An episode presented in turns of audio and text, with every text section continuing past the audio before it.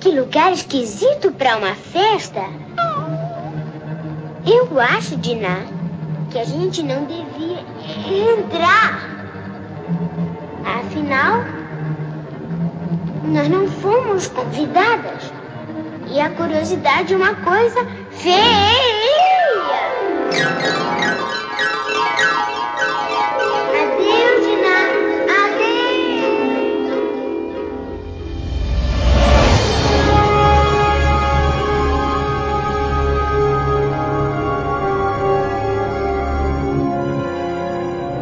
Olá, senhoras e senhores. Aqui é o Febrini e eu já passei no mundo fantástico da Alice, cara. Em Cracolândia? Hum. Que horror! Vai ter tanta piadinha assim hoje. Olá, pessoas. Aqui quem fala é a Luanda. E nós somos todos loucos aqui. Todos. É verdade. Exatamente. Principalmente quem tá ouvindo. Olha só. Aqui é a série e comece pelo começo, siga até chegar ao fim e então pare. Para, pare. Pegue no compasso. É, né, né, né, né. Nossa Nossa senhora. senhora, por favor. Corte a cabeça do Thiago.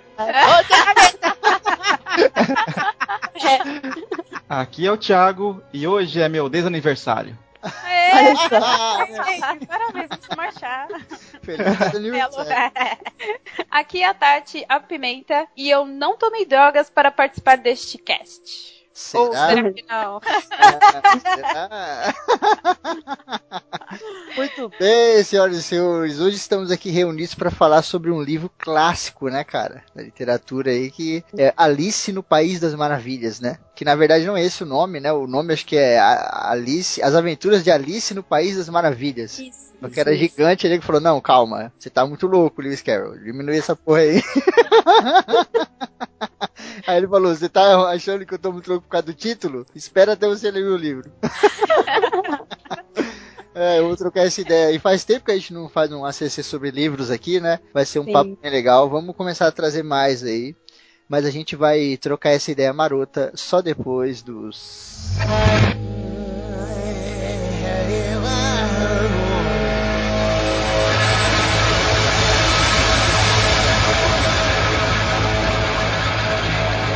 Aê, galera! Chegamos a mais leitura de recadinhos da galera. Hoje estou sozinho aqui naquela pegada rádio que eu sei que vocês adoram. Hoje vamos ler aqui os e-mails do nosso programa de agricultura, história da agricultura. Vou começar aqui lendo um e-mail que não tem nada a ver com agricultura, que é do Mancha Negra. Mancha Negra mandou um e-mail aqui sobre o ACC 127, Beatles vs Stones. Mandou um e-mail gigante, eu vou ter que dar uma cortada aqui, mas é o seguinte, ele escreve: Mancha Negra dizendo: "Oi, olha eu aqui de novo". E empatou, porque o acaso é justo. Não tem como escolher entre uma das duas, são simplesmente antológicas pelo sim, pelo não. Fico com a perspectiva do Mick Jagger Tupiniquim ser gay, o divino do rock. E aí ele coloca aqui o que o Sergei disse. Rolling Stones é a melhor banda de rock do mundo, sem se esquecer dos Beatles. Os Beatles são maravilhosos até hoje, um primor musical que transcende o rock and roll. Eles são a melhor banda de música universal do mundo. Agora, o Rolling Stones é a melhor banda de rock and roll do mundo. São eles que mantêm melhor o espírito do puro rock and roll vivo até hoje. Beatles está no panteão da música, são intocáveis, mas os deuses do rock na Terra são os Stones. Olha que maneiro. E ele continua: Ouvi isso dele e achei justo. Segue umas curiosidades não citadas no cast que sei de cabeça. Aí ele manda aqui um milhão, só que eu vou ler só algumas. Os Beatles criaram ou usaram pela primeira vez diversas invenções como o palquinho mais alto para o baterista ser visto no show. Eles foram os primeiros a fazer shows em estádio de futebol devido à grande demanda de fãs. Olha que maneiro. Eles inventaram o videoclipe como conhecemos na forma de curta-metragens.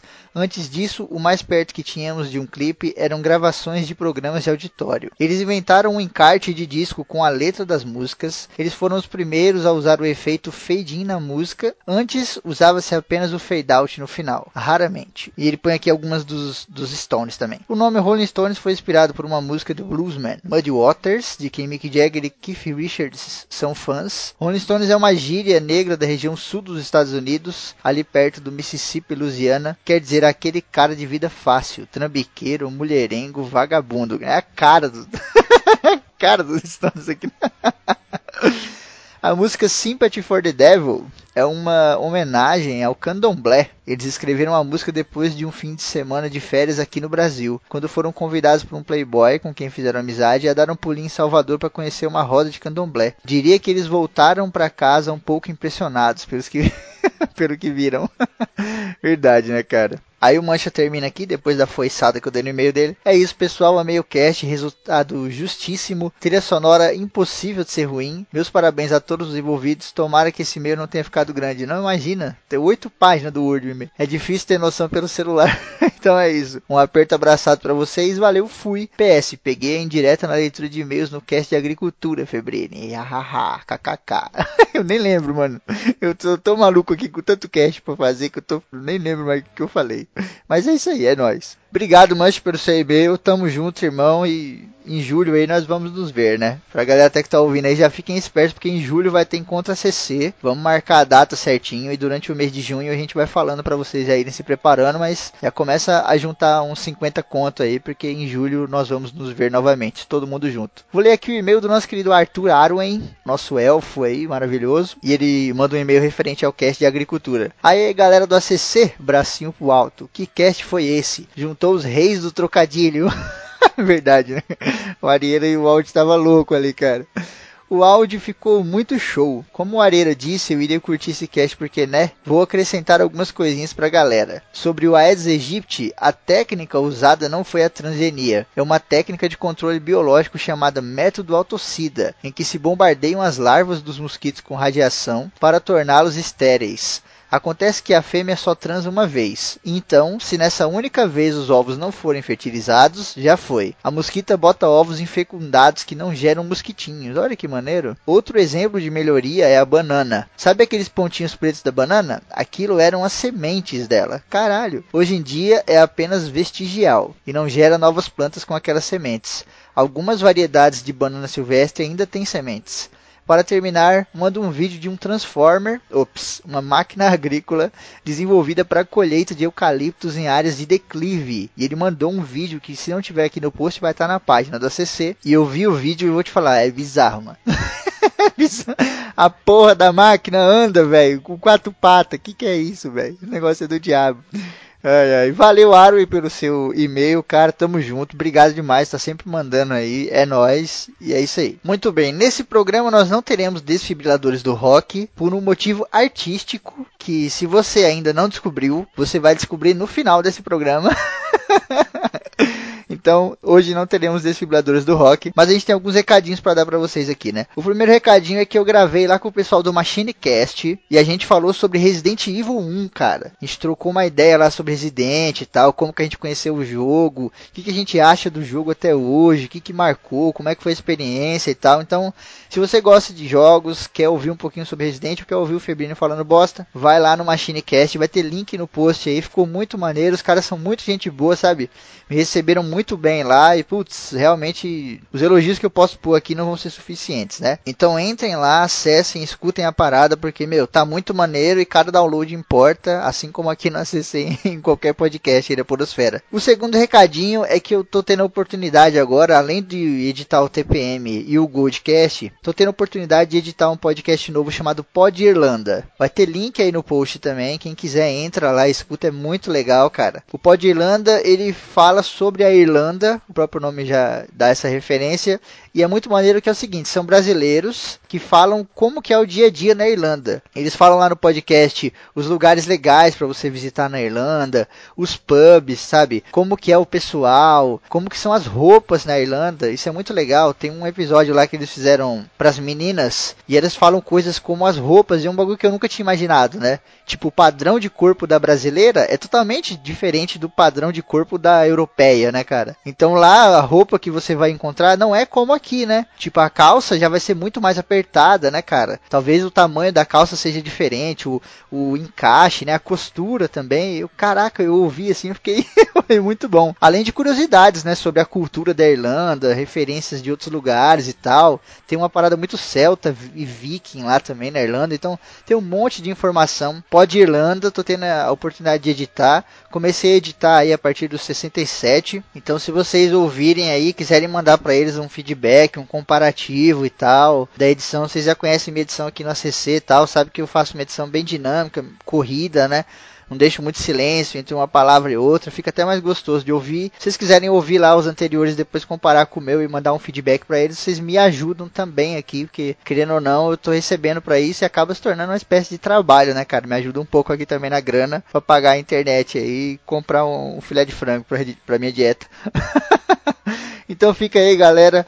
Minha participação no Resident Evil 1. Nossa, minha participação no Resident Evil 1. É, eu joguei, eu tava lá no jogo. Minha participação no Machinecast falando de Resident Evil 1. E agora a minha edição no Pod Irlanda aí. Quem quiser, confere lá também. E manda um feedback pros caras que vai ajudar bastante. O torneio Hearthstone ACC já tá quase no final aí, né? A gente tem mais o que? Um, dois dias aí, dependendo de quando esse programa estiver saindo. Quem ainda não se inscreveu, vai lá, se inscreve, manda e-mail pra gente. A gente já tem uma galera aí. Acho que a gente já tem quase 12 participantes, uma coisa assim. Já vamos montar as chaves e já vai começar no final de semana que vem. Então já, meu, já se inscreve, já fica esperto, faz o seu deck e chega junto que é nós, cara. E tá, mano, vai ser muito maneiro isso, tá ligado?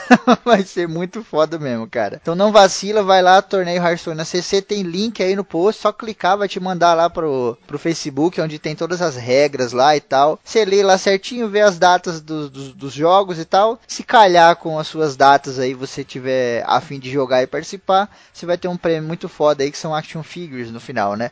Tá tudo certinho lá, então torneio Hearthstone CC, inscreva-se. Patrões de alguma coisa quer, seja um patrão você também, a partir de um dólar você pode fazer parte da patronice, uh, entrar no grupo dos patrões, tem acesso a pautas, uma parte de coisas, você pode gravar com a gente também, dá uma olhadinha no Patreon aí, tá tudo certinho. Na hora de pagar, você não paga pelo Patreon, você paga pelo e-mail da Kelly ou pelo banco da Kelly. Aí no post do site tem lá as formas de pagamento certinho, você paga por, por depósito bancário ou pelo PayPal. Vou mandar aqui beijos e abraços pro nosso querido William Floyd. Beijos e abraços pro Felipe, nosso querido Felipe Silva aí, bodybuild, que tá fazendo aniversário aí, ó, fez aniversário recentemente. Então, Filipão, parabéns aí, cara, tudo de bom para você. Você é um cara muito gente boa, tal. Conheço você de Facebook, né?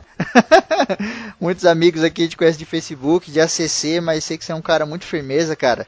Felicidades aí, tudo de bom mesmo pra você, cara. Beijos e abraços pro nosso querido Ricardo Cruzato. Beijos e abraços pro nosso querido Lucas Grock, irmão aí da nossa querida maconheira. Beijos e abraços pro Terry. Beijos e abraços pro nosso querido Lucas Silva, mano da ZL. Beijos e abraços pra Fernando Camargo e Jonatas Madeira. Falei os dois juntinhos assim, porque eles estão tendo um caso. Beijos e abraços pra nossa querida Rolo Iacone, que tá sumida, hein, Rô? Putz, a Rô abandonou a causa. tá foda.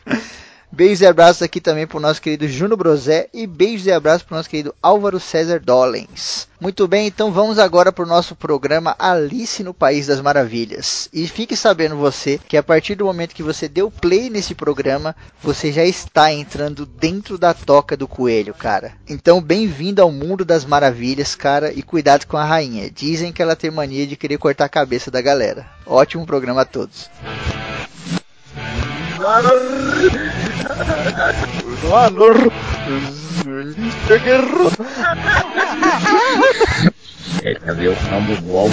Cadê o vagabundo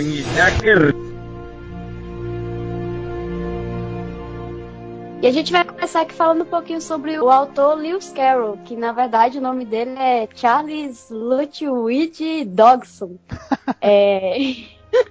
Ele nasceu no dia 27 de janeiro de 1832 é, em Darrysbury, acho que fala assim. Ele foi um romancista, contista, fabulista, poeta, desenhista, fotógrafo, matemático, dentista. Não, brincadeira. Cantor de rap. É, e também reverendo anglicano britânico, olha só. Cara, é foda. Essa Era. parte aí, essa parte do dele ser um matemático, quando a gente Uhum. entrar na história mesmo, cara, isso é muito evidente em várias passagens. Ah, que tem parte que é realmente uma aula de matemática, que você não entende nada. Só que aí você começa a pesquisar na internet e você fala, caralho, tem todo sentido matemático do mundo, mas eu não sei nem que porra que você tá falando, tá ligado? Sim, É, sim. Eu li isso, Isso é- na uma mini, uma mini biografia dele, eu li isso, tinha, tinha bastante coisa matemática, tanto até no chapeleiro, tem os números e tal, umas frações. Eu tentei ler no livro ver assim, onde tá falando de conta aqui? Não fala não, é mentira, é mentira. Mas, porra, eu- que tô viajando até agora, entendi. Eu sou de humanas, me desculpa. O Lewis Carroll, ele foi sempre um cara muito estudioso, né? Então ele ti- tinha toda uma educação muito rígida e tal. Ele foi pra faculdade muito cedo. Ele começou ali na universidade a. Ele era um cara muito agitado, né? Até a gente vê um pouco disso no- na obra dele. Então ele não conseguia fazer só uma parada. Ele não conseguia escolher um negócio só. Por isso que ele é uma caralhada de coisas, né? Até quando ele era criança mesmo. Ele não era uma criança comum. Ele era uma criança que queria fazer tudo. Ele tocava instrumento, ele fazia mágica, sabe? Ele gostava de esportes, ele gostava de fazer desenho, ele gostava de escrever. Ele era um cara muito agitado, assim, né? Até o. Imperativo. É, então, imperativo. O Thiago tem uma teoria depois aí que eu não acho que, que seja tão loucura, não, também por isso, né? Porque Então. ele era um cara tão imperativo que às vezes os pais dele estranhavam. Os pais falavam, meu, no, no- meu filho não. Cara, ele não tá normal, né? Ele tá muito louco. o que tá acontecendo, né? E a galera não entendia, né? Até por conta daquela época e tal, que poderia ser alguma coisa. Não que seja, né? Até hoje ninguém falou nada disso, mas é bem curioso. É, mas tem até um- um- uma curiosidade que fala realmente que o pessoal suspeitava que ele tinha é, a síndrome de Asperger, mais conhecida como a síndrome de Alice no País das Maravilhas, que foi por isso que ficou conhecida. Só eu que vou, acho que comentar uma parte bem polêmica da vida dele. Porque, tipo, é, tem uma, uma parte aí da- de alguma biografia que eu li dele que fala que o- os pais gostariam que ele fosse padre, né, e tal, que ele seguisse a, a vida Sim. religiosa e tal, mas ele acabou não indo pra esse lado. E, tipo, ele gostava muito de criança, né? E ele desenhava foda tal. E tem uma passagem lá que eu li também que ele desenhava crianças. E às vezes ele fazia alguns desenhos dessas crianças, tipo, seminuas, sabe? Pra época gostava- era um negócio. Pra época era um negócio meio esquisito, você entendeu? Tipo, sei lá, né? Você Sim, mas o mais criança louco, né, Lua, é, é que nessa- é, na parte da bibliografia dele fala que ele tinha o consentimento dos pais pra ele desenhar ou fotografar essas crianças nuas. Exatamente. Mas ele é o seguinte, ele gostava de crianças, é, entre parênteses, é, entre parênteses, só garotas, né? É. Ele só- Só Então, é uma parte meio polêmica, assim, né? Sim, E, sim. e ele fez, inclusive, o, esse livro. é, ele começou, né? Diz que ele começou a escrever esse livro a partir de uma história que ele estava contando para a filha de um amigo dele. Se eu não me engano, era reitor dessa faculdade na, na onde Se ele dava chama aula. isso. É, e daí é, ele começou a contar essa história para essa criança. Não sei se tinham mais crianças na época também ouvindo. E daí, a partir disso daí, a menina gostou muito tal, e ele começou a se empolgar e escreveu o primeiro, né, o, o primeiro rascunho, assim, do livro pra ela. Depois ele reformulou esse livro pra ser republi é, para ser pro publicado. Uhum. Aí, depois veio a segunda parte, né, que é o Alicia eh, na, no mundo dos espelhos lá. Através, Através do do- É, através do espelho. Só que eu, eu achei, tipo, essa parte muito. ah, como que eu vou dizer? Muito singular. Sim. É, Familiar, mas é. Aham. Cara, isso é muito maneiro. Eu já citei uma obra do Tolkien aí, algum cast, que é o Gilderran. Gilderran nasceu assim também. E tem um amigo de vocês aí, que eu não vou falar o nome, que tá escrevendo uma certa história sobre dragões, que começou assim também. Contando a história pra uma criança e depois falou, não, deixa eu arrumar essa história que ela dá pano pra manga. Aham. Maneiro, né? É sobre isso que a Luanda comentou, que, ela- que ele era amigo da família e da, e da própria Alice Liddell, né? Que é a criança que inspirou o livro. Isso. Teve, a- a- teve um, um afastamento repentino dele com a, a família Liddell, né? Tem até no próprio diário dele que tem duas páginas de duas datas que foram rasgadas. Tipo, ninguém sabe o que aconteceu, que foi exatamente onde ele se separou da família. E, e- e boatos assim, o Nelson Rubens da época diz que pode ser que ele pediu a Alice em casamento, e a Alice não tinha nem 10 anos na época, né? Caraca. Sim. Esse é um dos fatos que, que a família se afastou, não quer mais ver, nunca mais quero ver você, sabe? Essa parte da vida dele é muito obscura, né? Porque é aquele Sim. negócio, a- às vezes a gente fala aqui, nego pode estar, ah, puta caralho, mas a gente não sabe, tá ligado? Isso que é foda. É. Não, Então, é, exatamente. podia ser essa parada que a gente tá falando, mas podia também não ser, né? Porque o cara podia só gostar de criança e tal. O, o Tolkien mesmo era um cara que adorava criança. Fazia tudo pelos É. filhos e tal, não sei o que, mas não tinha nada a ver, né? O Mas próprio Michael Jackson, que eu defendo muito, assim, eu não acho que ele abusou e tal. Eu acho que ele é- tem, tem mais ou menos a mesma síndrome, assim, sabe? é, sim, síndrome mas tipo, o Michael Pan. Jackson, você ainda tem relatos, você ainda tem um monte de coisa que tem como você ainda pensar isso. O É. Carol, você não tem. Inclusive a família das meninas que ele desenhou lá e tal, falava que tinha, tinha dado consentimento, que era ok, tá ligado? É, porque era assim, era ele desenhava as crianças e para as crianças não ter problemas futuros, quando ele se- atingisse idade madura, as fotos eram queimadas, né? Ah. Mas ainda tem uma foto ainda de uma pessoa só que ainda tem na internet até hoje, de uma criança que ele desenhou. Caraca. Uma que Alguém escapou. chegou a e- ou não? Eu vi, não eu vi. Eu vi. eu Ela vi. é a Evelyn Hatch. É, Ela É. tá completamente nua no caso. Ela, a a foto foi com autorização do- dos progenitores, né? Dos pais dela e tudo mais. Contudo, assim, é bem impressionante, porque ela tá num- em- no frontal, deitada, numa forma lânguida demais pra uma criança de 10 É, tá tipo a Rose do Titanic, tá igualzinho. Exatamente, exatamente. Caraca. É, e mesmo Mas a uma foto parada- da Alice, que é super famosa, ela tá numa posição. é, o vestidinho dela tá com a manga caída, assim, sabe? Tem Uhum. várias conotações é, fisicamente insinuativas que numa, numa foto de uma criança normal não, né, não, não seria. É, não seria assim. É. E o, o interessante dele também que eu tava vendo é que ele teve vários problemas de saúde quando ele era mais novo. Ele, um, com- sim, jovem, no, entre a- o, o início da adolescência, assim, a, a adolescência pré-estabelecida, ele já tinha 1,83m, ou seja, ele era muito alto, muito magro, e ele era meio que considerado, assim, assimétrico. Ele tinha um problema no joelho, né, que ele teve, depois, assim, abrandou, mas ele também andava meio esquisito, e devido a uma crise de, de coqueluche que ele teve com 17 anos, ele tinha o, o tórax, assim, o peito muito frágil. Então ele, ele era todo fragilizado por várias coisas. Ele não era um padrão de beleza, Sim. aquele, né, as- é, ah, padrão na época mesmo. Então ele tinha vários microcomplexos ainda com esse, essa atração, não necessariamente sexual, mas por meninas de idade abaixo de, de 13, tudo isso era bem suspeito, era bem esquisito, né? Sim, até uma hipótese aí que muita gente levanta é que ele era gay, né, cara? Tem muita gente que levanta essa parada de que ele era gay É, e de que essa fascinação que ele tinha pelas meninas, pelas mulheres, era meio que tipo, caramba, eu, eu nunca vou ser assim. Eu nunca aí, vou ter o que você Jackson, tem. porra. Essa mesma coisa. Todo mundo chama que acha que era homossexual, que ele gostava de ficar perto de crianças e tal. É, pode ser até o mesmo distúrbio, se for o caso, se for o distúrbio, né? Então, mas o, o que eu falei, o do Michael Jackson é foda porque você tem relatos da criança. É, tem e não tem, né? Porque o. Da criança eu não sei, mas porque. Por causa dos pais, porque o Michael Jackson era famoso, rico, o Lewis Carroll É, então, coitado, mas, era um tipo, escritor É, escondido lá. mas tipo, você até. levanta uma hipótese, entendeu? Você tem um relato, mesmo que seja falso, já levanta uma dúvida. O Carol não tem nada. Ainda tem você, ainda tem a confirmação dos pais, né? Mas É. Entra o conta-ponto a, a foto no frontal, né? Que dá, você fica pensando,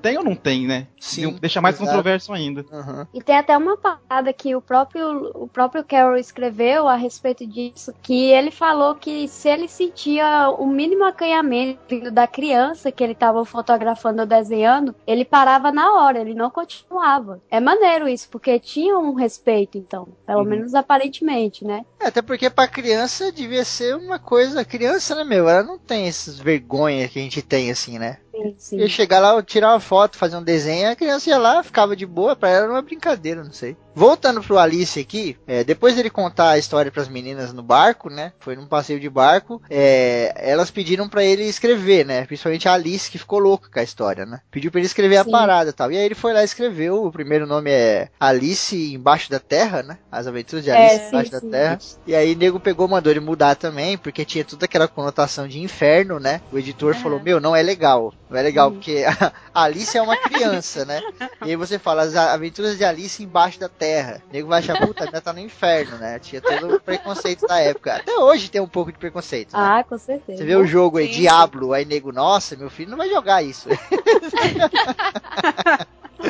É, e, aí ele, e aí ele mudou, né? Pro, pro nome que a gente conhece hoje, Alice no País das Maravilhas e tal.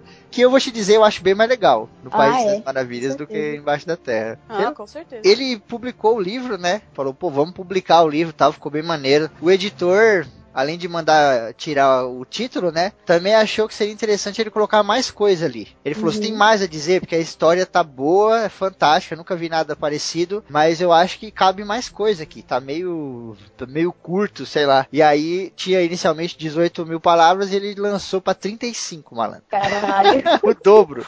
Dobrou. Ele é. se empolgou. Ele dobrou a meta, chegou na meta.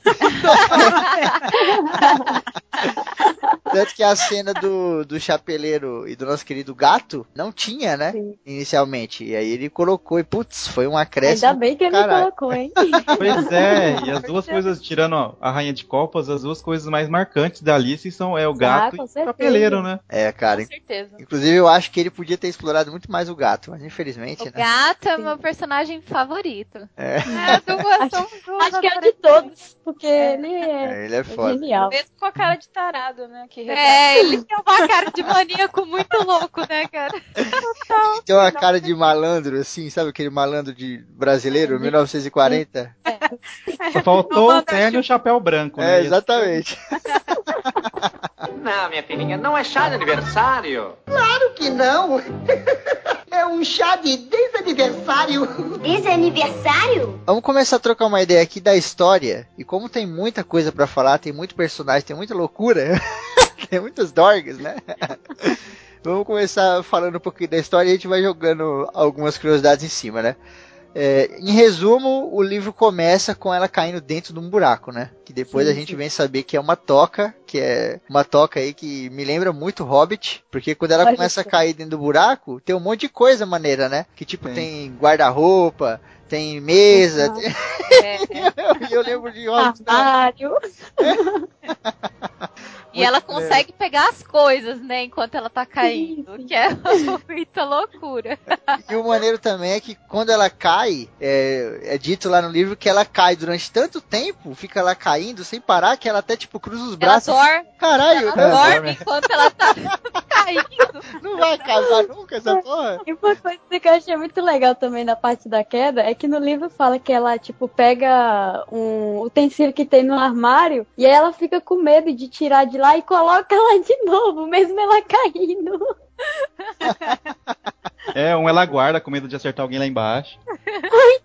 Cara, isso é muito maneiro. Mas o engraçado é que ela, ela falando que onde será que eu vou chegar? Será que eu vou chegar no outro lado do mundo? Conhecer os antipatias que anda com as de ponta cabeça dela? Mas essa palavra não existe, pô. Ela começa a brisar no meio do caminho. É, cara, eu acho que ela queria, dessa parte, eu acho que ela queria falar orientais. Ela até fala no livro, vou conhecer os antipatias, e ela fala, acho que não é essa palavra, acho que é. É, ela fala, é, durante o livro, ela fala várias coisas que ela quer dizer aquilo, sabe? Mas não é, tipo, uma E é palavra muito nada a ver com aquilo que ela queria dizer. É, é maneiro porque, tipo, pega essa, essa parada da criança mesmo, que tá descobrindo ainda as palavras, não sabe como usar ainda direito. É muito maneiro. É, eu me simpatizo muito com esse livro, por mais que o pessoal fala que o livro é totalmente sem pé nem cabeça, porque isso me rememora muito a minha infância. Eu fui uma criança muito lúdica, muito mesmo, porque tipo te- as crianças hoje em dia são bem pé no chão, sabe? Eu não, eu fui aquela criança que eu, que eu imaginava mesmo, e- e- e, tipo, ai, se eu pudesse conversar com animal, sabe? Aham. Tipo, acreditava no superpoder de X-Men. Tava conversando com os que- cachorros, É, esperando tipo, eles responder. eu achava que, tipo, alguém no mundo ia ter poder de X-Men, sabe? Que ia, sei lá, eu, eu fui uma criança muito lúdica, eu, sabe? Então eu, vi, eu vivi isso daí, tipo, eu vivi em cima das árvores, acreditava em folclore, sabe? Tipo, que nem no sítio contava muita história, assim, de, de espírito que protegia a mata, não sei o que, pra não sair à noite, e, e, tipo, eu morria de medo daquilo, você entendeu? Então eu acho que eu, eu consigo me inserir dentro do livro, sabe? Sim, pô, com certeza. O livro, ele, é- apesar de ele ser muito louco, né? Ele é muito bem escrito. Primeiro, o Lewis Carroll era um gênio da escrita. Puta que pariu. Eu vejo assim, eu falo, caralho, a criatividade do maluco talvez se compare a da JK, né? A JK pra mim é uma pessoa também que tem uma criatividade incrível, assim. De tipo. Ele escreve essas coisas, mas não é algo assim, tipo, é uma coisa sem pé nem cabeça, mas que tem sentido. E, e mesmo quando não tem, é super criativo. É tão sim, criativo sim, que. ele não te deixa Você assim. consegue entender onde ele quer É. chegar. Exato. Que nem, por exemplo, ela usou essa palavra de antipáticos pra se relacionar, por exemplo, aos japoneses, ou quem tava do outro Aham. lado do mundo, ou quem andava de ponta cabeça. Você consegue entender que o que ela quer falar não é antipático, você entendeu? Aham. Mesmo a palavra não sendo nada a ver com aquilo que, que ela quer dizer. Exato. E além disso, é uma escrita tão inteligente que tem um humor muito profundo, cara. Apesar de não ser um livro engraçado, você às vezes tá le- lendo e você começa a dar risada e aí você para e fala, cara, eu tô rindo. Sim, Isso aqui É, aí, verdade. principalmente quando os animais falam com ela, vamos lá dela. Poxa, todo mundo mandando em mim hoje, viu? Caraca, é muito genial. Eu pensei no que o Thiago falou, na, na defesa em que, ele, que ele fez em relação ao Carol. Porque tem, tem um- uma idade assim que meninos e meninas eles têm um pouco de aversão entre si, mas meninos geralmente são belicosos, né, brigãozinho desde pequenininho. Já a menina tem, né, tem mais aquelas coisas de casa, principalmente nessa época aí, era muito aquela doutrina, então elas gostavam de imaginar histórias é, de expedições para outros lugares e coisas interessantes. Vendo por esse ponto de vista, pelo que o Thiago falou pelo, pelo que a Lu falou se identificando, era realmente de fato mais interessante para ele ver o ponto de vista fantástico da história contada de uma menininha do que de um menininho. Ok, se fosse um menino, a história seria total e completamente diferente. É. Ele ia querer Né? brigar com o coelho. Exato, ele tinha de enfiar a É, porrada faz no gato, no chapeleiro. Sim. Até porque, cara, eu até brinquei no WhatsApp esses dias, né? Eu- você termina de ler Alice e você sai mais educado, cara. O livro te influencia, você sai mais Verdade. cortês, tá ligado? Eu me peguei falando com o cliente, ô, bom dia e tal, tenha um bom dia, não sei o que, pai. Eu- Depois eu fiquei assim, what the fuck? Porque ela é meio erudita, né? Mesmo ela sendo criança, ela Sim, tem umas cara, palavras. É, Nada, tem né? uma parte dela, uma parte dela até que eu tô fazendo muito agora, que ela interrompe muito. E é maneiro isso, porque te faz refletir até que ponto você interrompe uma pessoa numa conversa. Aham. Perguntar alguma coisa ou acrescentar. Sim, cara, isso é muito maneiro. E de- é, a gente também de- é, deixou um pouquinho de lado o personagem que, na verdade, faz ela entrar nessa aventura, que é o coelho, né? Exatamente. E já- a gente já começa com um simbolismo muito grande, porque o coelho, eh, eh, de certa forma, ele simboliza o apressadinho, né? O rapidinho. Uhum. E você vê que ele já, já inicia o livro assim, ah, eu tô atrasado, ai meu Deus, olhando no relógio, e sai correndo, e ela sai correndo atrás, entendeu? É ele que leva ela, na verdade, pra toca do coelho, que é onde começa tudo isso daí. E, né, ela, você já vê o grau de, assim, de imaginativo do negócio quando você vê que uma criança tá correndo atrás de um coelho e se enfia na toca dele, né? Aham, sim. Então sua mente tem que estar aberta. Sim, cara, isso é muito maneiro. Durante o livro, a gente vai ver, principalmente no próximo capítulo que a gente vai comentar, a gente vai ver uma parada muito é, semelhante à adolescência, né? A puberdade, tanto da menina quanto do menino. E essa parte do coelho é muito maneira também por conta disso. Vocês já viram uma criança preocupada com atraso? Nunca. Não. Isso, Pra criança o tempo é altamente relativo, né? Exatamente, cara. E ali é a primeira vez que ela tem essa relação com o atraso. É a primeira vez que ela vê o coelho e o coelho, eu tô atrasado, não sei o que, e ela sai correndo também. Então já liga um pouco com essa coisa da puberdade. Quando você vai crescendo, lógico que a gente vai interpretar muita coisa aqui. Esse livro, cada um interpreta uma parada, né? Nada do que a gente tá falando é uma verdade absoluta. Mas ela já começa nessa parada de puberdade, nessa brincadeira toda aí, nesse momento. Quando ela vê esse negócio do atraso e ela já começa a correr e não sei o que, daqui a pouco ela começa a cair igual uma maluca, e é muita informação, ela não entende nada. E a criança, quando tá na puberdade, é isso, né, cara? É tanta informação que é...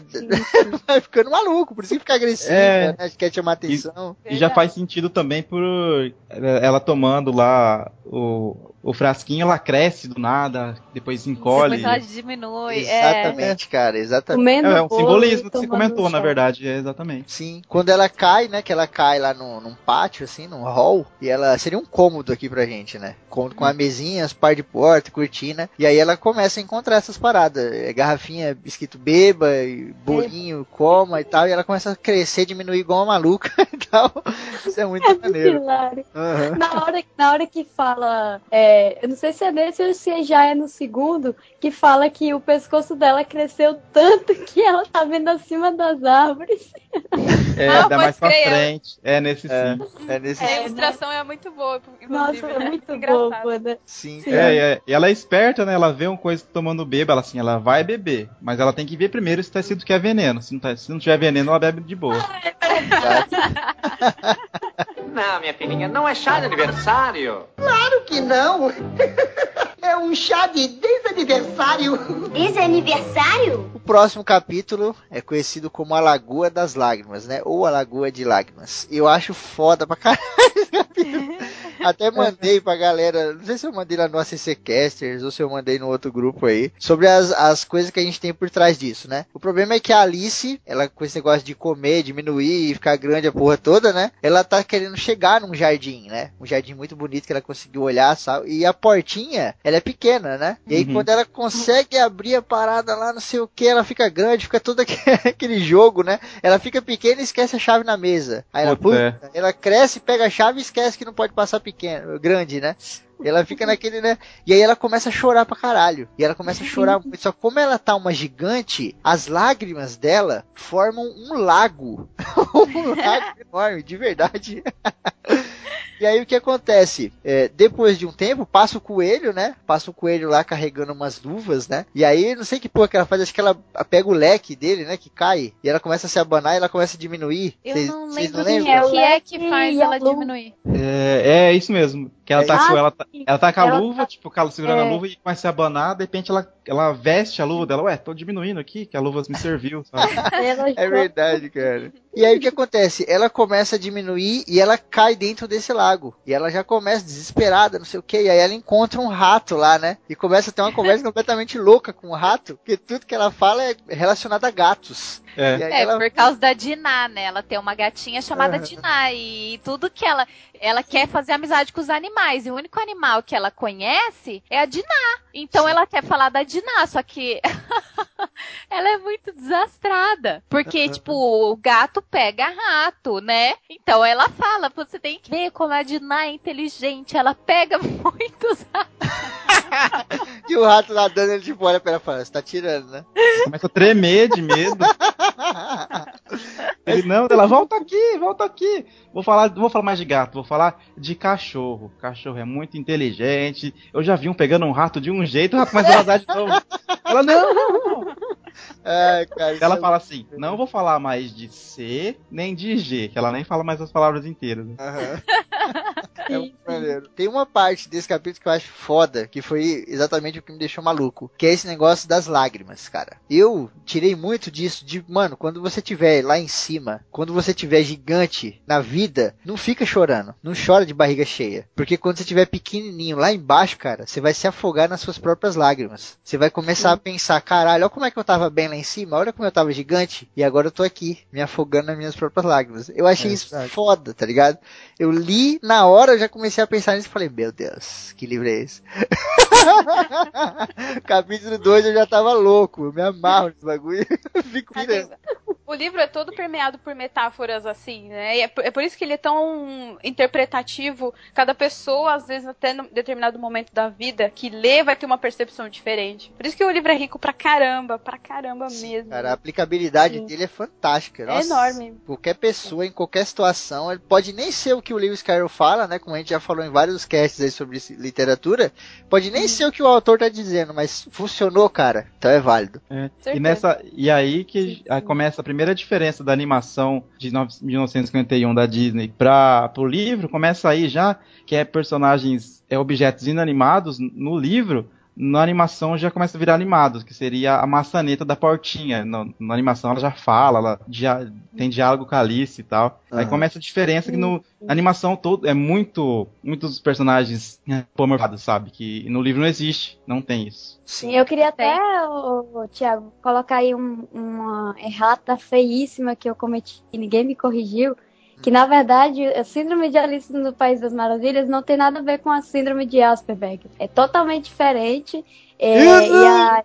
Então, eu, eu, procurei porque eu fiquei meio na dúvida. A síndrome de, da Alice no País das Maravilhas tem a ver com a micropsia, que já é essa parada de ver objetos pequenos e inanimados se mexendo e falando com você. Olha aí. Aí. Caraca, que complexo. Vocês estão muito cheios de errata ultimamente. Mas é melhor ter errado do que continuar no erro. Ó, oh, filosofou. Olha aí. Lewis Carroll. Lewis Carroll. Tem. Eu acho que é um livro que deveria ser aplicado na infância de toda criança. Tem uma parte nessa segun, nesse segundo capítulo que, assim, me mexeu muito comigo, porque eu acho que é um, um questionamento que já me passou muito pela cabeça, sabe? Lógico, não, não com a inocência de uma criança mais, mas na hora que eu li assim, se encaixou muito comigo, até nos dias de hoje, sabe? Tem uma hora Uhum. que ela se questiona, ela fala assim, nossa, hoje tudo tá muito esquisito, é, e ontem as coisas aconteceram exatamente como de costume. Será é que eu fui trocada durante a noite? É, ela começa a falar. Aí ela- Pensaram que ela poderia ser trocada, né? Ela pensa com uma amiga da- do colégio dela. Eu não posso ser ela, ela tá muito burra. Será que eu sou ela? É muito maneiro essa parte. O, o, ma- o mais foda dessa parte é, nossa, porque ela trata tudo, né? Como se qualquer coisa fosse normal acontecer. Sim. Como se fosse perfeitamente normal se ela fosse trocada, sabe, por outra É. pessoa. Verdade. Mas é, também liga com esse negócio da puberdade, né? Tem uma hora que um personagem chega e fala, acho que é a, a lagarta que fala, fala, você é Alice? E ela fala, nem sei. eu já sou tanta coisa É verdade. que eu nem sei mais eu sou. É mesmo. É muito engraçado, né, cara? Aquele negócio que eu falei, você se pega rindo, mas depois você lê e você fala, caralho, não, tem- não tem muita graça, mas eu tô rindo, não sei por quê. E fora que não tem graça e é algo que você constantemente se pergunta, e agora, quem sou eu? Que a gente tá em constante mudança. E eu- é foda demais isso. Aham, muito tempo todo. No final desse capítulo, ela sai ali, né, da lagoa de lágrimas junto com o ratinho e chega na praia onde tá uma loucura do caralho, né? Um- Mano, de onde é que surgiu esse povo todo? É maneiro que, tipo, os personagens, a grande maioria dos personagens são criaturas antropomórficas, né? Ou seja, são Sim. aquelas criaturas que são animais ou às vezes são até objetos, né? Como a gente vai ter as cartas aí e tal. No segundo livro a gente já tem mais aquela coisa do jogo de xadrez. E, cara, isso é muito maneiro porque volta a questão da aplicabilidade, né? Ele não tá botando só um cara branco ou só uma mulher branca. Ele tá pondo um negro, ele não tá pondo um oriental, tá ligado? Ele não, ele não vai ficar nessa. preso a esse tipo de coisa, né? Porque às vezes você tira a identificação da pessoa quando você coloca isso. Então o que ele faz? Ele coloca animais. E cara, todo mundo se identifica porque ninguém é um animal. Então, todo mundo vem a Até parar. o ele- tempo um, um, ele tira- ser, né? É personificado, né? Aham. Ele tira a regio- regionaliza- regionalização, né? Ele faz por todo mundo que quiser ver, criança, adulto, pequena, Tira tudo, da cara. África. Brasil, do- da Isso é Noruega, muito consegue maneiro. entender. Tem um autor nacional que faz uns desenhos dos cachorrinhos. Eu não vou saber agora. Ele faz quadrinhos. Ele faz umas tirinhas. Acho que ele fazia pra jornal. É, acho que é Valente o nome. Ah, é o. Ah, é o Cafá, é o Vitor Cafade. Cafage. E ele faz É. isso também. Ele coloca animais assim. E ele E meu cachorro chama Valente por causa dele. olha aí. Ele deu uma entrevista e ele falou, cara, coloquei animais assim porque é mais legal da pessoa ler, todo mundo se identifica, e também porque tinha muita gente ali que era pessoas reais, né? Eram os meus amigos reais. O Lewis Carroll fez exatamente a mesma coisa. Tem muita coisa da Alice que é baseada na vida dele. Então, Sim, tipo, tem lá na... até ele, que é o Dodô, né? Sim, e tipo, lá na escola dele tinha lá aquelas minas chatas, professora, diretora, e aí ele jogou na rainha, ele jogou não sei aonde. Aí tinha um cara que era um atrasadão, um apressado, só via correndo, ele jogou no coelho, tá ligado? e ele joga em animais pra confundir a galera, né? Maurício de Souza aí, ó. Olha aí. Quem veio antes, Maurício de Souza ou Lewis Carroll? Acho que Lewis Carroll. Olha. Quando ele chega lá na, na praia, né? A gente tem o terceiro. Não é praia, né? Ele chega nas margens do lago que Alice criou com as suas lágrimas, né? E aí você tem o, o capítulo que o nome é gigante, que é uma corrida de comitê e uma história cumprida. E caralho, é muito engraçado. E também vai trazer é, interpretação pra cacete, né? Que aí ela chega lá e tem um Dodô, que entre aspas é o líder da galera, né? O cara que tá organizando tudo e tal. E aí o nego propõe a corrida eleitoral. Que é uma corrida louca do caralho, porque a galera corre em círculo e do nada acaba e todo mundo ganha. E aí você fica, É. what the fuck? É, e aí ele fala que, que todos devem ganhar o prêmio e que é a Alice que vai dar esse prêmio. Sim. E ela, meu Deus, e agora? Aham. Aí ela enfia a mão no bolso, né, e encontra, encontra doces lá e um dedal. Sim, Ela entrega pra todo mundo lá e, e aí fica sobrando. Fica faltando ela. E ela vai ficar com o quê? Com o dedal. É muito maneiro, cara. Eu não vou lembrar exatamente, só que esse negócio do prêmio também é maneiro, né? Que esses doces são tipo umas bolinhas, né? Como se fossem umas balinhas, né? Redondinha e tal. E aí acho que ela dá um desse pra um bicho lá, não sei se é pra uma coruja, e o bicho fala, putz, um bagulhozinho desse tamanho. Nossa, eu corri aqui, o meu prêmio é um negocinho desse tamanho. E ela fala, putz, é o que tem, né? E aí depois ela dá um prêmio desse pra um bichinho, tipo um rato. E ele fala, caralho, é o tamanho desse doce, mano, que gigante. É, até engasga, até engasga. É, né? Que é muito maneiro, né? Que traz essa coisa também. Às É vezes, genial. pra algum, a parada pode ser minúscula. Mas pra outro, cara, em outra realidade, em outra circunstância, pode ser a coisa mais fascinante do mundo, né? Sim. Tipo a bala soft. Nossa, resgatou. Nossa senhora. Menos o MM, né? Que o MM é bom pra todo mundo. Exatamente. Não, e o maneiro também, assim, já no finalzinho desse capítulo, é que tá lá o rato tentando contar a história dele, porque que ele odeia cães e gatos, só que ele não conta, ele não termina, velho. É verdade. fica se perguntando, caralho, como, é que, como é que termina? E aí? Porque ele sai lá com raiva porque a Alice ficava interrompendo o tempo todo. é muito maneiro, né? Ele, ele tem muito disso o livro, né? De às vezes a gente fica curioso pra caralho e ele fala, não, vambora. Aí continua andando. Aí você fala, puta, não, volta aqui. tem muita Também. coisa aí pra falar, né? Ela Cara? trabalha muito com a paciência, esse livro. Sim, cara, sim. Esse trecho que vocês comentaram do- da, da corrida eleitoral é bem engraçado, porque é uma expressão que é interpretada literalmente, né? Eles realmente estão correndo. E, é, e eu tava pensando, tem muito. Assim, Alice no País das Maravilhas influenciou muita coisa na música, na até na literatura e tudo mais. E, por exemplo, toda vez que eu vi o Fantástico Mundo de Bob, eu não sei se os ouvintes vão lembrar, eu sou véia, sou nerd véia. É, eu tinha muito essa percepção, né? Eu ficava, caramba, ele é imaginativo igual a ela. E, e várias coisas literais que ela. Que, o- que o mundo das maravilhas personificava aconteciam de verdade, ele pensa igual. Tipo, teve um episódio que ele.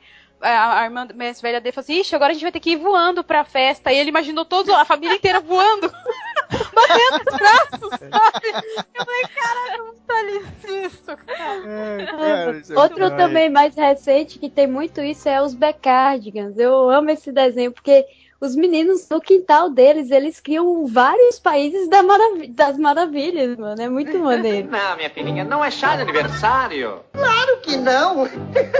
É um chá de desaniversário. Desaniversário? Dando sequência aqui à nossa história, né? A gente tem um capítulo que eu acho que dá pra mesclar com o próximo, né? Que é o 4, que é o Coelho dá um encargo a Bill, que é um capítulo muito abstrato. é muito difícil tirar alguma coisa dele. É. É. o, o coelho simplesmente passa pela Alice, né? A Alice tá andando lá na floresta, nos bosques lá, e ele acha que ela é um servo dele lá. É. Fala, mano, vai agora lá e traz as, as luvas e o leque. E aí ele continua andando e ela fica tipo, what the fuck? A Mariana no português e no, no original Marianne. É. Na, na animação ele fica gritando Mariana! Mariana! Mariana! Muito E, engraçado. ela, e o maneiro é que ela vai. Ela olha e fala assim, caralho, então eu vou, eu devo ser. Que ela tá naquela loucura. Será que eu sou ali? Será que eu não sou? Ela fala, bom, devo ser, né? Essa serva desse cara, então eu vou lá. e aí quando ela chega lá, ela vê outra garrafinha e tá lá, beba-me, né? E ela fala, eu vou beber agora. Ela fica gigante do tamanho da casa, né, mano? uma, uma perna pro lado, né? É, na, pé no- na chaminé, A braço porta na porta. Aham, é muito maluco. E aí o nego fica tentando tirar ela de lá de dentro, né? Forma uma multidão em volta da casa de bicho maluco do País das, das Maravilhas. Nego começa a jogar pedra na casa e as pedras viram bolo, né? E ela começa a comer o bolinho, fica pequena de novo, e aí sai fugida, né? E aí que a gente pode mesclar com o próximo capítulo, que é muito maneiro, que é o capítulo da lagarta, né, cara? Que é o conceito É, mas da antes aparece também, o Febrini, uma, um personagem que eu gostei na hora que apareceu, que foi o cachorro, que ela tá pequena, mas pra ela o cachorro é enorme, e ele era só um filhotinho. E ele chegou querendo brincar com ela. Muito maneira essa parte. Eu gostei demais. Aham. Esse personagem ele fica meio vago também, meio vazio, né? E O eu pensei Bastante, que ia bastante. utilizar mais ele, sei lá, ela ia montar nele, alguma coisa assim. filme, no filme eu acho que é aquele cachorro que aparece lá, não é? Sim, no filme ele já é uma pessoa, ele já, já aparece muito mais no, em várias partes Ele do pega filme. lá ela, leva não sei pra onde É, e tal. né? E aí a gente chega no nosso querido capítulo 5, Conselhos de uma Lagarta, que aqui, meu irmão, aqui tem uma polêmica fodida em cima disso, hein? Aqui começa aquele papo de que Lewis Carroll era um Dorgas, era um Dorgado, ou Era não. um Dorga. Já começa com a lagarta fumando narguilé, né? não? E esse narguilé, será que era narguilé mesmo? Olha só.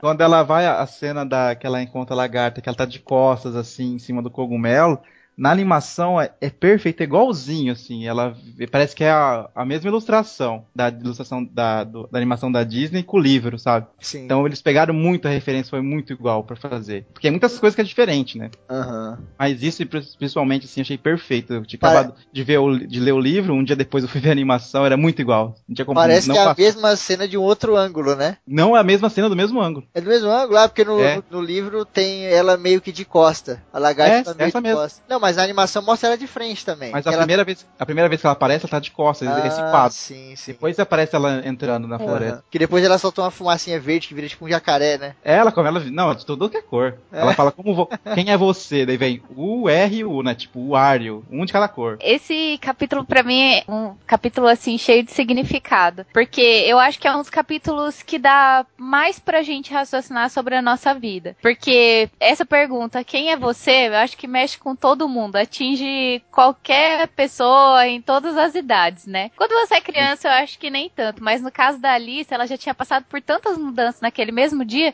que ela mesma já não sabia quem era ela, né? Sim, e daí a, a lagarta falou, né? Explique-se. E ela disse: Eu receio que eu não possa me explicar. E isso é é uma frase, meu, muito profunda. Porque às vezes você tem coisas que vo- você simplesmente não, não consegue explicar, sabe? Você passa por N coisas na sua vida, você passa por situações, você passa por mudanças e você não sabe como que você chegou a ser o que você é hoje. Mas você sabe, você chega a, a pensar que você já não sabe quem você é mais, né? Sim, de, de tanto que você já sofreu é, mudanças. Então É. eu acho que é um capítulo que atinge, assim, eu acho praticamente Sim, todo sim. mundo, né? E até numa parte ela, ela fala que ela tem medo de explicar sobre ela mesma. Porque nem ela já sabe mais o que, que ela é. Aham. É, e quando ela, ela fala pra lagarta, a lagarta não entende. E ela fala, Ah, tipo, como assim, mano? Você não é você? Você é você, tô vendo você aqui, mas quem é você? e aí ela dá toda a explicação É. que a Luanda falou. E muitas vezes isso acontece na vida com outras pessoas, né? Às vezes a gente muda pra caralho e a gente explica pra outras pessoas através de gestos, né? Através do dia a dia que a gente mudou. Só que a outra pessoa não consegue entender, né? Ela fica sempre Uhum. naquela, não, quem é você? Você é você, tá ligado? E a gente fala, não, a gente mudou, cara. A gente é coisa completamente diferente. Você vê um amigo seu de 5 anos atrás, você mudou completamente, sabe? Às vezes, sei lá, ele pode estar naquela época ainda, né? Ele chega lá, te cumprimentando de um jeito, não sei o que, falando da mesma forma e você tá completamente Ah. diferente. É. E aí você fica, né? Putz, que bizarro. É E verdade. daí ela fala uma frase que, tipo, eu acho que é, acaba com todo esse mistério, sabe? É, é uma frase bem simples. Ela fala, bem, talvez eu ainda não tenha descoberto isso. Quer dizer, eu acho que até o final da vida a gente realmente não descobre. Porque não tem, né, uma receita. A gente vai mudando ao longo da vida e é isso. Sim, Com certeza. É por isso que pra ela também é tão difícil argumentar em relação a quem ela é e o quanto ela mudou, né? Colocar em palavras pra lagarta, porque a lagarta ela só vai ter duas fases. Aquela ali que ela nasceu lagarta e depois quando ela vira borboleta. Então, é muito eu acho que todo mundo aqui já teve dificuldade de se explicar, mesmo uma coisa simples, sabe? A pessoa perguntar: "Tudo bem com você?" E você fala: "Pô, não sei". Ou como é que você tá, cara? Eu não sei me explicar, porque cada pessoa tem uma fase, né? Um, um modus operandi de vida. Então, tem, Sim. tem horas realmente que a gente fica perdido. Principalmente quando a pessoa tem uma vivência total e completamente diferente da sua. Cara, eu vou confessar aqui que eu não tinha imaginado isso. E é genial, cara. A minha cabeça tá no teto aqui agora. O quê? Isso que você falou, a porra da lagarta, ela só tem duas fases. Sim. E a, e a gente tem um milhão de fases. Por isso que pra ela é tão difícil entender. Entender. Caraca. Eu sempre fiquei. Eu Porque... nunca- que genial. Pois é, o cara era porreta. E uma, uma parada também que. Uma outra visão que eu tive, eu não sei se vocês vão concordar comigo, já na parte da lagarta, é que às vezes podem ter pessoas que ficam igual a Alice, que é, tem uma dificuldade de lidar com mudanças, que fica meio confuso, mesmo depois aceitando. E já tem outros que lidam de forma natural com a mudança, que é algo assim que, ok, eu vou mudar amanhã, beleza, eu vou mudar. E mas comentando aí da- do contexto filosófico da lagarta, ela é o personagem assim mais centrado de todas, toda a história, né? Também maconha até o talo. né? Eu acho ela, tipo. É a única, assim, ela é, ela é a mais blazer, ela que mais faz perguntas, assim, que faz, fa- faz mais a se pensar até, não é toda louca, vamos correr em círculo e eu vou ganhar uma bala soft aqui, um dedal. Ela não, ela já começa a conversar, quem é você? Reci... Ah, eu não sei se sou a mesma. Ela fala assim, eu tô trocando as palavras, ela recita um poema lá, ela erra tudo e tal. Aí Até eu acho porque ela é muito confiante, Thiago. Porque se parar pra pensar, é muito fácil você ser uma coisa só. É muito fácil você ser uma coisa só durante muito tempo, tá ligado? Foda é você ser várias paradas, tá ligado? O que, que é mais difícil de fazer? Você acordar durante seis meses e ter a mesma rotina ou você mudar a sua rotina todo dia? tá ligado? Eu acho que a lagarta tem muito disso. Ela tem uma confiança muito louca, talvez por ela ser uma parada só sempre, né? Então ela mesma nunca tem dúvidas. A Alice, como ela tá numa mudança fodida desde que ela entrou no buraco até a- aqui no livro, ela é cheia de dúvida, né, cara? Acho que ela tem mais dúvida do que resposta. E, e uma parada foda também que eu tô lembrando aqui nesse capítulo, que puta, nossa, é, é, é adolescência, a vida adulta pura, que é quando ela fala que ela, ela não aguenta mais, não sabe o que fazer, mas ela não aguenta mais essas pessoas se ofendendo o tempo todo com o tempo, com tudo que ela fala. E a lagarta vira e fala pra ela, logo, logo você vai se acostumar. E, e é isso, mano. Depois chega uma certa fase da nossa vida que você tem muito receio de falar algo e ofender outra pessoa. É que foi cortada, a lagarta falou assim: logo, logo você vai conhecer o Facebook. Você vai conhecer o mimimi. É. Não, minha filhinha, não é chá de aniversário. Claro que não. É um chá de desaniversário. Desaniversário? A gente tem um próximo capítulo que é um capítulo completamente louco também. Não sei se vocês vão querer falar muito. Eu acho que o importante dele é o final, né? Que é o capítulo Ah. 6, o porco e pimenta. Exato. Que ela tá andando, ela encontra uma casa e nessa casa tá rolando uma loucura do caralho. Hoje eu não entendi. É uma loucura do caralho. E tipo, sei lá, acho que é um É a jan- casa da duquesa. É, né, cara? Acho Exatamente. que é um jantar e tem a porra da duquesa com a criança no colo, o moleque não cala a boca, e tem uma porra da cozinheira, e tem gente jogando comida pra todo lado. É porque na casa eles são todos muito. é, a forma da gente se tratar é com carinho, certo? A, a forma que a gente geralmente trata as pessoas é bem. Nessa casa é tudo ao contrário, você precisa ser grosso. Então, por exemplo, se um bebê tá chorando, você não vai acalentar ele, você não vai, né? Dar um chamego pro bebê. Não, você vai chacoalhar ele, dar uns tabef, jogar coisa nele, entendeu? Então, é tudo ao contrário nessa casa. Pois é, e- ela- e foi aí que na animação ele foi trocado pelos aqueles gêmeos. Sabe, os gêmeos O carequinhas, do- gordinhos? do- É, né, Exatamente, essa, nessa, nessa parte eles trocam pelos gêmeos. Que daí, bosta, esse daí são do segundo livro. É, pois é. Olha, que sacanagem. Mas, eh, eh, parando pra pensar aqui um pouco, ah, esse bagulho que a Luana falou é totalmente foda. É realmente. Tanto que tem hora que o nenê tá chorando, a duquesa fala, cala a boca, desgraça, uma porra assim. E a Alice fica assim, meu Deus, o que, que essa mulher tá falando com a criança? Ela dá uns tapas na cara do moleque, cala a boca, criatura pavorosa. E a É, Alice só que criatura pavorosa. E a Alice Eu acho- Pesado. Eu acho até que é por isso que, que na animação foi cortada, né? Porque eu acho que era um tom muito pesado pra colocar na Ah, é animação. verdade. Jogando, jogava uma panela na cara da criança, assim. Nossa, ela olhou assim, bateu no nariz da criança, bateu a panelona lá, tá, sabe? Aham. E Daí maneiro é esse- trocado. É, e o maneiro é esse negócio da pimenta também, né? Nessa casa tem pimenta pra todo lado, né? E a cozinheira Vontade de espirrar. É, e a cozinheira é uma responsável pela pimenta e tal. Que faz a gente parar pra pensar um pouco também nesse negócio de que a gente às vezes age de acordo com o ambiente, né? Tanto que lá no final ela, ela revê alguns personagens desse capítulo e a galera tá de boa. É. E ela pega e fala assim: opa, acho que é da pimenta. Da pimenta, é verdade.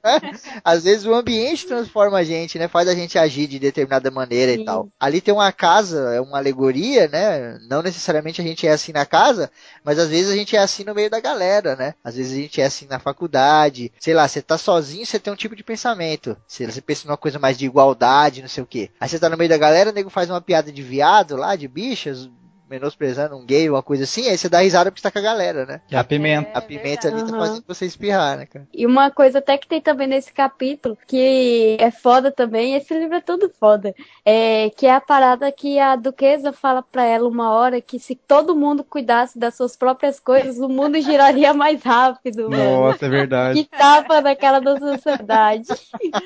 É porque ela é uma grossa do caralho, né? E tem coisa Sim. que a gente quer falar, mas não pode, né? E o livro é todo Meu, educado. mas essa duquesa é muito vida louca. Ela, É, ela é uma das é, é. personagens mais vida louca que tem. É, o cara cheirou É, pimenta, né, meu? a lagarta Olha aí, de pimenta, boa. mas- Pois é. Pois é. Que tenso. A Alice ainda fala nessa hora, acho que ela fala assim, ah, eu não queria que acontecesse isso não, porque o dia e a noite acabam muito rápido, uma porra assim. É, sim, aí ela falando lá que o próprio eixo executar a rotação, e aí do nada a duquesa fala, falando de execução, corta-lhe a cabeça. Verdade, né, cara? É, esse capítulo é E, louco. e a lição de moral que tem já partindo para lado da animação, tem uma lição de moral também que, eles, que ele conta uma história sobre umas ostras, sobre curi- curiosidade, né? Das ostras, tem uma morsa fumando puta de um charuto e um cozinheiro também. Tem até uma pequena referência, porque a morsa é, conta historinha para as ostras curiosas, mas na verdade é para comê-las, né? Daí o cozinheiro assim, vou preparar a sopa. Ó, acho que, é, que a cozinheira tá fazendo uma sopa na casa da duquesa, né? Daí o cozinheiro começa a fazer, assim, ah, um pouco de pimenta nunca faz mal, né? Tipo, referência ao livro também. Aham. E daí ele chega lá, a morsa comeu todas as ostras e corre, começa a correr atrás dela depois. É uma maluquice total também. Pois é, mas Ai. trocaram seis por meia dúzia em se tratando de sinistro, porque eu sempre achei, desde criança, é muito sinistro ver aquelas ostrinhas todas felizes, depois, Não é? depois a com aquela cara de tarado, assim, eu vou comer você. É, eu vou tá pior. comer, comer. Que eu Ai, ai. filha duquesa batendo em criança, porra. É, depois ela joga do que o, a criança assim, Tó, fica você com a criança aí. Daí ela olha, começa a olhar, não é uma criança, é um porco, é um porco, é qualquer, qualquer o porco no chão. ela até fala, bom, pra uma criança ela tá bem feia, mas pra um porco até que é gracioso. É, né, cara? Que ela pega a criança, ela salva a criança, entre aspas, pega a criança da casa e tal, e depois ela vê que é um porco e fala isso que o Thiago falou mesmo. que é muito maneiro, né? E aí ela encontra o nosso personagem favorito, nosso querido gato de Cheshire, né? Essa é a pronúncia? Que eu acho que é francês isso, hein? Falava que é? Shirai. Eu acho, que, eu acho que é Cheshire, porque eu lembro. Eu sempre lembro do The Shire, do condado. Aí eu peguei esse gancho e fui embora. É, Mas eu que também é falo esse? que ele Eu é. falo xixi, É. xixi. Eu falo Cheshire, mas eu fico na dúvida, dúvida se é Cheshire. Mas eu acho que porque é- acho que é É, francês, né? então. Pois é. Nossa, Ouvintes eu falava que tudo errado, eu na trocava o R com S. Essa palavra eu acho que é inglesa. É Então, porque inglês, ele era né? inglês. Ele, Ele é era inglês da britânico, Inglaterra, né? exato, Então- britânico. Então, eu acho que é Cheshire, sim. É, Ah, sim. Nossa, eu sempre trocava, porque eu achava mais menos cacofônico falar Shirai. Sim. Shiraz? Trocava o R com S. Ou Shiraz? O maneiro é que o, ele, ele tem um sorriso gigantesco, né? A gente já viu imagem na internet aí, aquele gato roxo com aquele sorrisão enorme, né? Às vezes ele some, né? Fica só a, a boca dele rindo no alto, assim, no nada. E, o- Gente, eles demais. é, e tem uma expressão, né? Lá, lá na Inglaterra, que é você sorrir como um gato de Cheshire. E aí o Carrie já chupinhou, né, essa parada aí e jogou. E é maneiro que nessa hora que ela encontra ele, que ela pega e fala uma parada assim, tipo, mano, pra onde eu vou, né? Aquela, aquele diálogo sensacional. E aí ele pega e fala assim, pra onde você quer ir? Ele tá em cima de uma árvore, né? E tem vários caminhos e ela fala, não sei. Aí ele fala, pra quem não sabe onde quer ir, qualquer caminho basta. Isso, É, exatamente. né? Nessa hora, abraçar o. Puta que pariu, velho, que foda. E aí ele ainda fala, né? Se você for pra cá, vai ter um chapeleiro. E se você for pra cá, vai ter uma lebre de março, né? Vai Uhum. pra qualquer um, porque eles são os dois loucos, tá ligado? Os Aí a- dois são loucos. é, Aí a Alice fala assim, mas eu não ando com gente louca. Aí ele fala, ah, filha, você não tem como evitar. Aqui todo mundo é louco. Eu sou louco, É. você é louca. E ela fala assim, como é que você sabe que eu sou louca? Você nem me conhece. Aí ele fala, você deve ser, então você não estaria aqui. E aí, é, é, pega todo o universo e joga nela, né? Joga na Ele cara. até usa um cachorro como exemplo, né? Ele fala, um cachorro é louco, concorda? Ela, sim.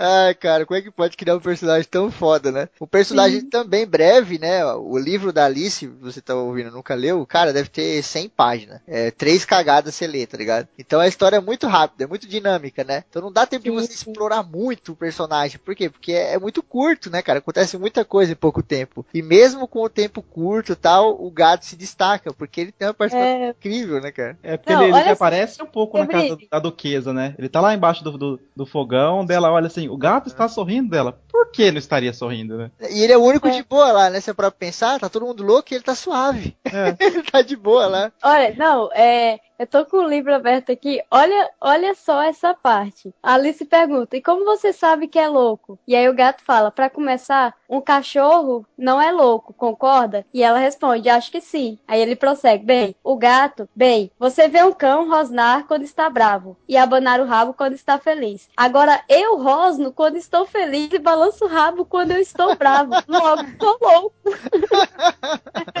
É, cara, é tipo o genial. Chaves fazendo com a cabeça assim, fazendo não. Ele ainda fala, pô, isso não é rosnar, isso é ronronar. Ele falou, chame como quiser, eu sou louco. Não, minha filhinha, não é chá de aniversário. Claro que não. É um chá de desaniversário.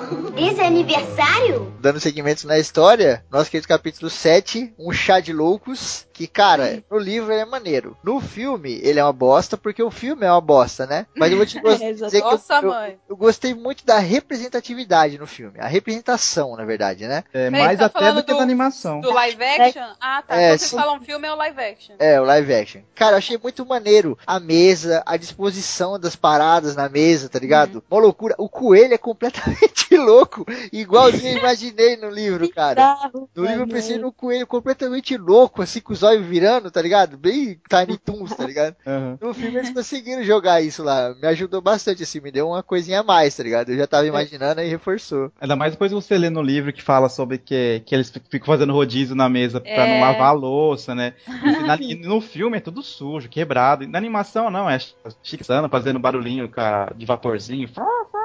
Sim. Não é tão representado igual no, no filme, que, igual você falou, é muito bem representado. Eu gosto do filme, vocês estão falando mal, eu gosto dele. Sim, Porque cara. é outra história, uma história além. É depois que aconteceu nesse livro, né? Então tá eu consigo falando gostar do- dois. Da- do, filme e filme. Tim Burton. Exato. Nossa, o Raul deve estar comendo madeira agora pra não. É, então.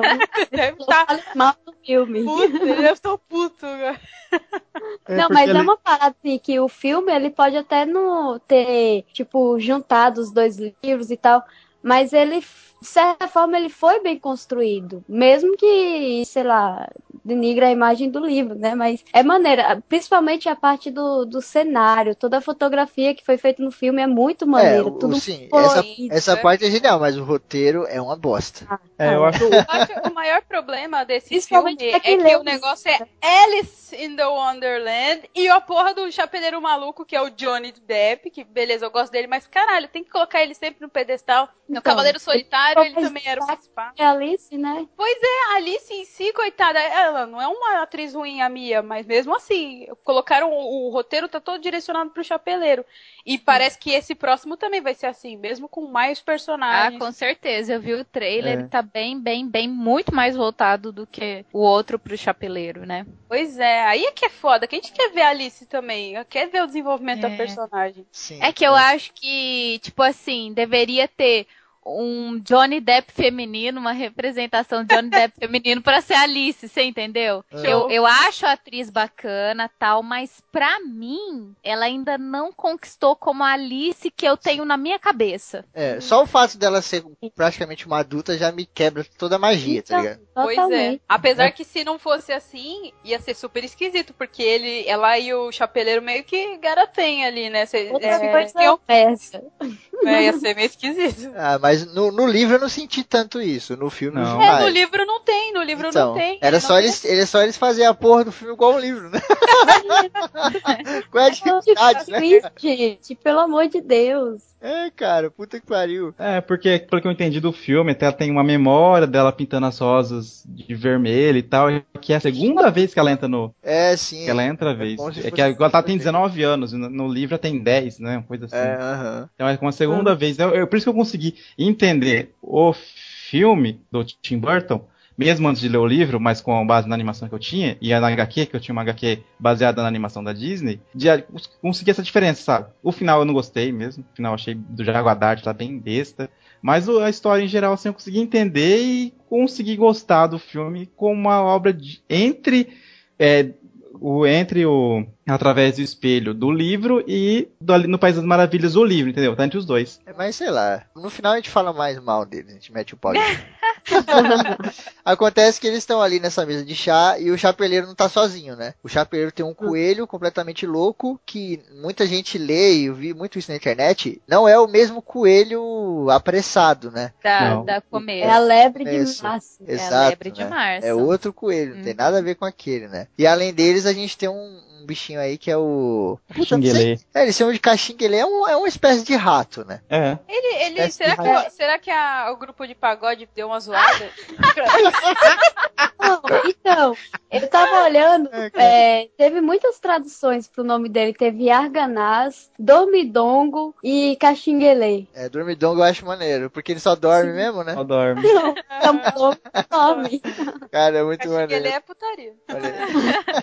E puxando de novo para animação, fizeram uma amálgama com o camundongo do começo da história, que não tem. Sabe o camundongo que ela fala da Diná Verdade. bastante? Aham. Fizeram uma amálgama com o caxinhelê, tanto que ela conta lá na mesa. Ah, vocês gostariam da Diná, minha gata. Daí, tipo, ele sai do- dentro do bullying gritando: gato, gato, gato, gato, gato.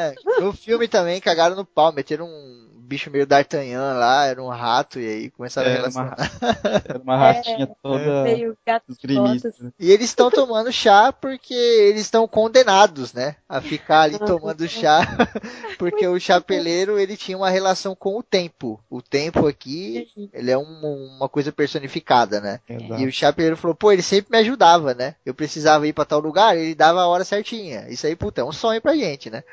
é um sonho. Então, E ele fala, em determinado momento, ele não fez mais os bagulho que eu queria, tá ligado? E aí ele me, me tipo, como vingança, né? Ele me deixou amaldiçoado aqui, perdendo meu tempo pra sempre. E, cara, isso é muito, muito, muito o nosso dia a dia. Isso é muito, muito, muita gente tentando controlar o nosso dia, marcando horário, fazendo as coisas certinho, e no final toma no cu, porque tá tudo errado. Se atrasa uma hora, você já caga o dia Você inteiro. quer dizer então que o Facebook é uma maldição? É a maldição, né? Toma nossa vida. E nesse capítulo é onde a gente mais vê aqueles enigmas lógicos que a gente falou que o, o, o, o Lewis Carroll gostava de colocar. A gente vê muitos. Inclusive, o próprio Então. tempo, ele é um enigma foda. Então, posso só pôr um ponto no que você falou? Pode. Esse capítulo, a gente vê os enigmas lógicos sendo desconstruídos. Porque eles não têm lógica nenhuma. Como é um chá louco da porra e os personagens são os malucos, o Carol Ah. jogou os enigmas lógicos, mas desconstruiu completamente. Trazendo de uma forma simples, é tipo como se o chapeleiro perguntasse assim: o que é cai, cai de pé e corre deitado? E ela falasse: é a chuva. E ele falasse: não, é um papagaio. E tipo, Então. ela, what? Tá ligado? Não tem sentido nenhum. Mas se você parar pra prestar atenção na- no que eles falam, é só loucura, velho. É umas loucuras nada a ver, que ela fica tipo assim, what the fuck, mano. Tanto Sim, que até depois- tem uma parte lá de jogadinha de palavras que eles falam: vejo o que como ou como o que vejo. Nossa, É. cara. É, isso é genial. E é foda que ela até sai vazada, né? Ela fica tão puta que ela fala, É. mano, eu vou embora dessa porra, vocês estão malucos. E eles, não, vamos trocar de lugar. Aí vai, puxa ela pelo braço, troca ela de lugar e ela fala, o que tá acontecendo? Eu nem ia Não, trocar de lugar. É, por E do maneira disco que que eles fazem. né? trocam de lugar e quem pega a, a única pessoa que pega a xícara limpa é o chapeleiro maluco. Sim, exatamente, cara. Não, minha filhinha, não é chá de aniversário. Claro que não. É um chá de desaniversário. Desaniversário? Alice sai loucona lá, né? Andando novamente ali pelo País das Maravilhas. E encontra a casa novamente, né? Encontra lá a sua querida casa com a portinha minúscula. E ela fala: Não, agora eu vou fazer tudo certinho, né? Primeiro eu vou ficar grande, vou pegar a chave, vou pôr no chão. Aí eu vou ficar pequena, vou pegar a chave, vou abrir a porta. Ela abre a porta e consegue finalmente chegar no jardim que ela tinha visto lá no começo da história, né? E aqui a gente chega no capítulo 8, que é o campo de croquet da Rainha de Copas. É croquet ou é croquet? Bloqueei. Croquet? Porque. É, Em inglês é, é cricket, não É, é? em inglês é, É. cricket, é. Ah, então é croquet mesmo. Mas eu não sei a tradução. Nada mais é do que ela chega num jardim muito bonito, né? Ela chega num jardim assim, da hora tal. E ela vê as cartas discutindo, né? As cartas trocando ideia e tal. E cara, isso é muito genial. Porque o que, que eles estão fazendo? Eles estão pintando as rosas brancas de vermelho. Cara, essa, é isso. Eu gosto da o pior musiquinha. é essa parte. Cara, Nossa, essa parte, eles fazem uma. Ele faz uma referência foda à guerra das duas rosas, mano. sério? Ah, das Pô. famílias inglesas. Discorra. Vamos... Sim, exato. A casa Lancaster lá e, e a York, mano. Puta, é Mas foda Você demais. chegou nisso? Momento orgulho Não, tem, tem referências históricas do livro Alice no País das Maravilhas. E o primeiro é isso que fala. E eu fiquei, caralho, como assim? Ah, é porque eu vi uma coisa completamente diferente nisso. porque assim, lá, lá eles estão pintando as rosas brancas com tinta vermelha, né? E a Alice ainda pergunta: por que, que vocês estão fazendo isso? Vocês são malucos? Eles falam: não, porque a rainha de copas, ela odeia rosas brancas. E ela falou pra gente plantar aqui rosas vermelhas, só que a gente errou e plantou rosas brancas. Aham. Por isso que a gente tá fazendo isso. E dá uma merda foda. Óbvio, né? Que a rainha percebeu que eles pintaram as flores. Isso pra mim foi totalmente algumas coisas que acontecem no nosso dia também. Às vezes a gente planta rosas brancas quando tinha que plantar rosas vermelhas. E a gente podia simplesmente retirar essas rosas brancas e plantar as vermelhas. Só que a gente tá numa correria tão louca e a gente tem tanto medo das consequências que a gente decide pintar o negócio pra ser mais rápido, sabe? E a É gente um acaba atalho, né? é, pega um atalho, faz um serviço cagado, faz um serviço inferior ao que você poderia apresentar. Muitas vezes a gente fez isso, né? Pessoal que tá ouvindo aí que faz faculdade, alguma coisa assim. Você já deve ter apresentado um trabalho que, sei lá, você até ganhou nota boa, mas depois você parou e olhou e falou, mano, eu conseguiria fazer um trabalho muito mais foda aqui se eu não tivesse saído no final de semana, se eu tivesse feito tal parada, tá ligado? Eu achei muito mais isso nessa parte, não sei vocês. Uhum. Cara, eu na verdade, assim, né, eu acho que nesse capítulo foi um capítulo que eu, eu não raciocinei tanto, sabe? Tipo, pra questões filosóficas mesmo. Eu achei um capítulo bem engraçado. Porque, É. tipo, você vê bem atrapalhado, né, no começo. é, e eles desesperados, né? Tipo, antes que a, que a rainha chega e eles têm que mudar aquilo lá, senão ela vai mandar cortar a cabeça de todo mundo. Corta a cabeça!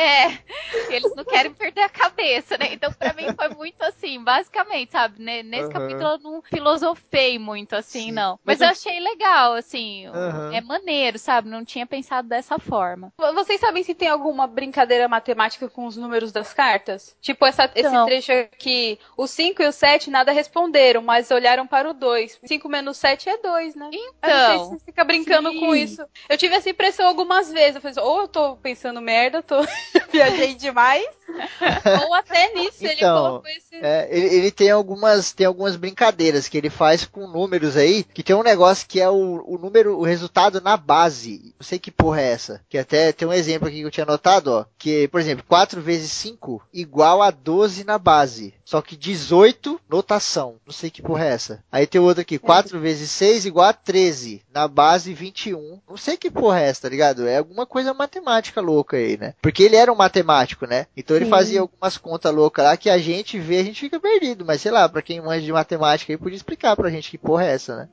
4 vezes 5, 12 na base, tipo, what the fuck, que base, né? Que número que ele tá usando, que conta que ele tá usando, sei lá. Verdade, ouvintes, por favor, ajuda.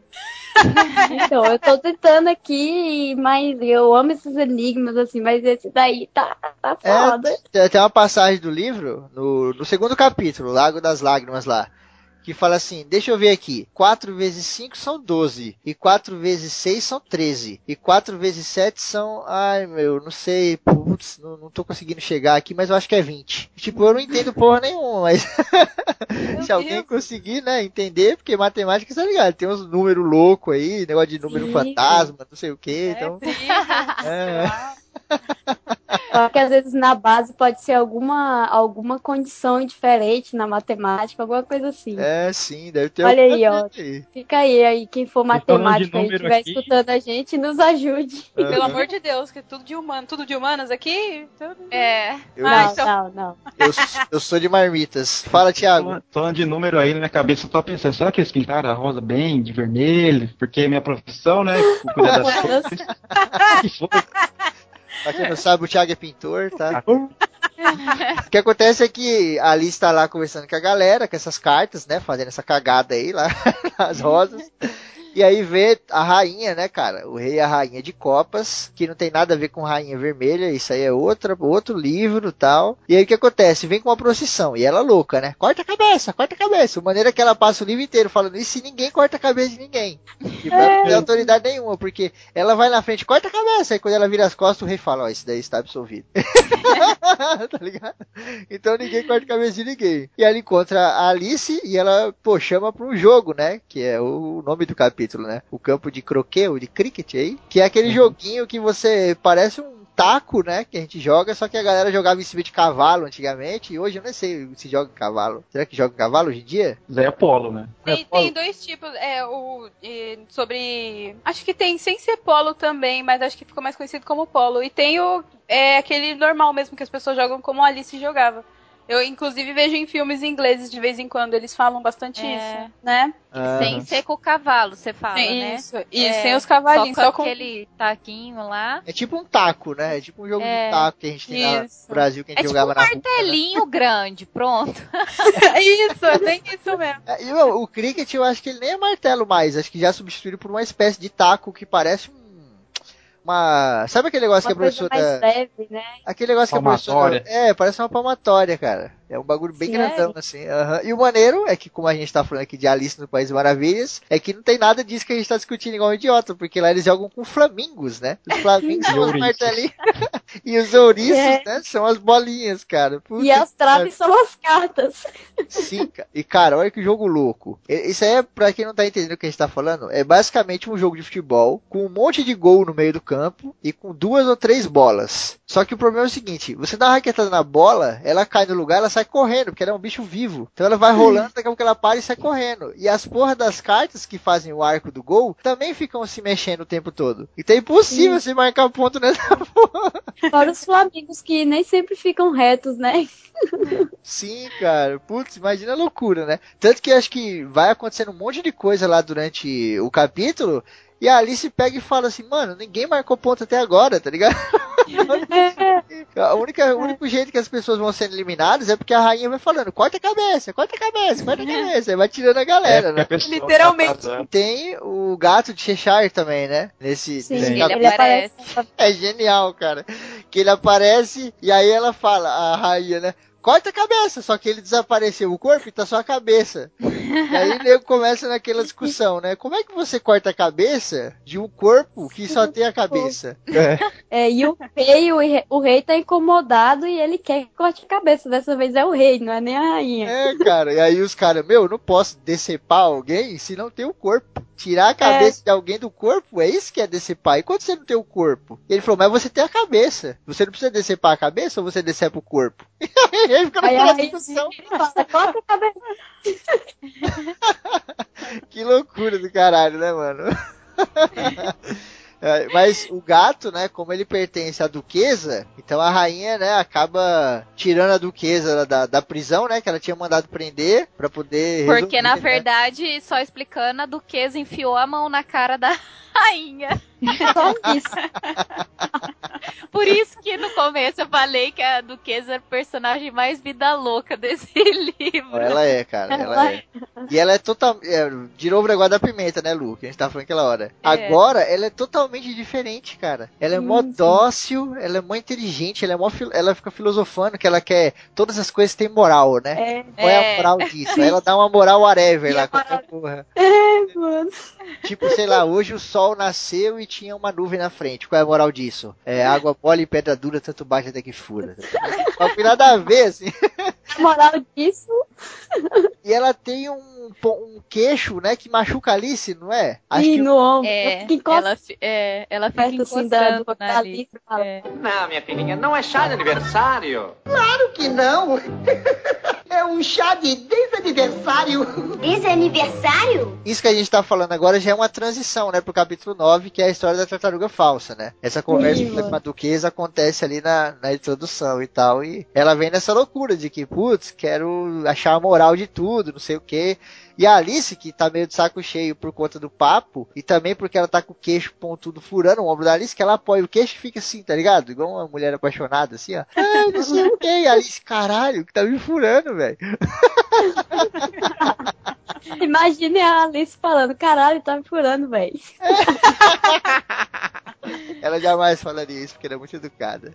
Então, E aí a Alice acaba encontrando dois personagens aí que são geniais, né? Que é o Grifo e a Tartaruga Falsa. E eu, É. eu vi um bagulho. Esse, e rapidão, Febrini, é, tudo começou é, porque a rainha perguntou pra Alice se ela sabe como é, é, como é que era feita a roupa de tartaruga falsa. E aí a Alice não fala que não, aí ela é, pede pro Grifo levar ela pra conhecer a tartaruga falsa que faz a sopa de tartaruga falsa.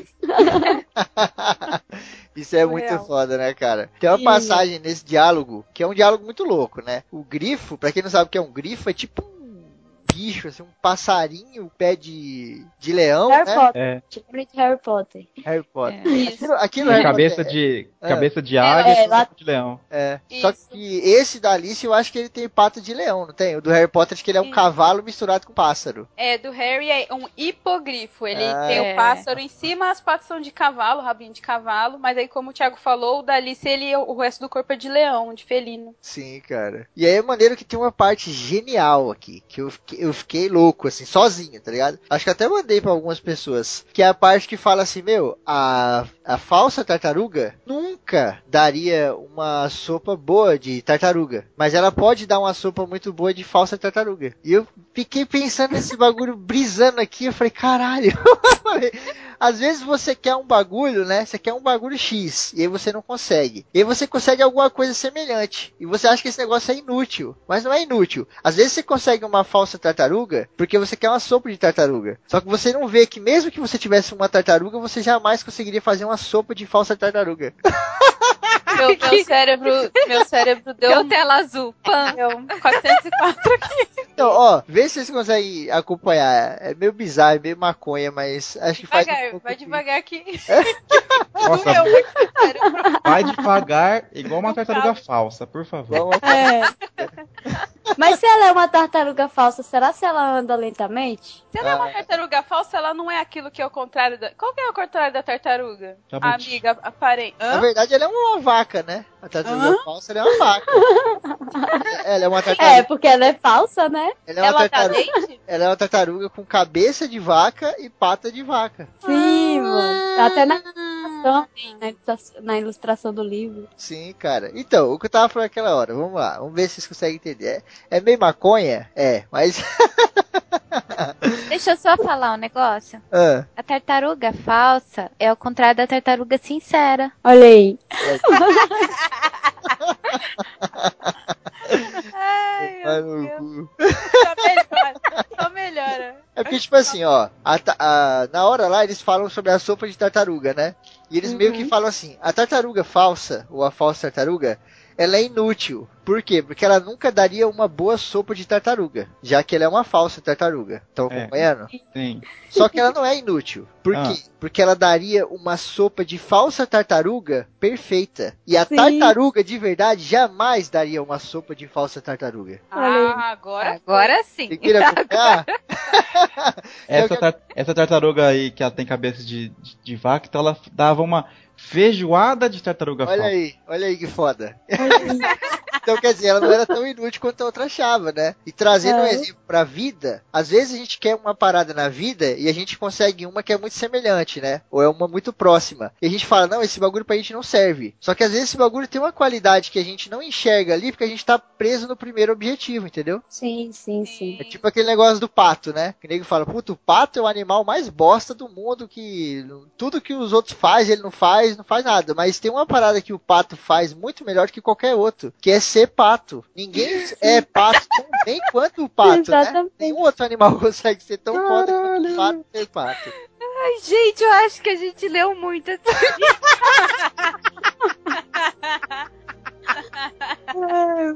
Mas é verdade, cara. Se você parar pra pensar, é verdade. Às vezes você, às vezes a própria pessoa, né? A própria pessoa se acha um inútil do caralho. Puta, eu sou um bosta, não sei fazer nada, não sei o que e tal. E se você parar pra pensar, cara, tem alguma parada que você faz ou que você é que é muito especial, que nenhuma outra pessoa consegue fazer ou consegue ser, tá ligado? É a parada do amor próprio, né? Se fala muito aí nesse, nessa parte. Sim, cara, isso é muito maneiro. E ela fica chorando o tempo todo, né? Reclamando. Então, é isso que eu não consegui entender. Por que, que ela é tartaruga falsa? Só porque ela chora? é porque ela, ela era por uma que, que ela é tartaruga. tartaruga falsa? É tipo Isso assim, é porque ela não é nenhuma coisa nem outra, né? então, É, ela é- longe ela não, não tem um tartaruga. motivo. Ela é a tartaruga falsa lá do Alice no país do, do país das, Maravi- das maravilhas. Não tem um porquê. Agora o porquê ela chora é que ela tentar contar no capítulo. então, é porque ela era uma tartaruga de verdade. Ela fala Aí ela não foi pra escola, tipo, ela tinha dificuldade na escola, não é? Exatamente, Que na escola dela era uma loucura do caralho. Que tipo, o que, que você aprendia na escola? Ah, eu aprendi a desescrever. Tá ligado? Tipo, e a Alice fica assim, que porra é isso? o que é desescrever? E ela fala, você não sabe o que é desescrever, então você nunca teve aulas de deslavar. Ela... e a Alice fica boiando, né, cara? Então por isso que ela acabou se tornando uma, uma tartaruga falsa, porque ela, né, não foi bem nessas aulas aí.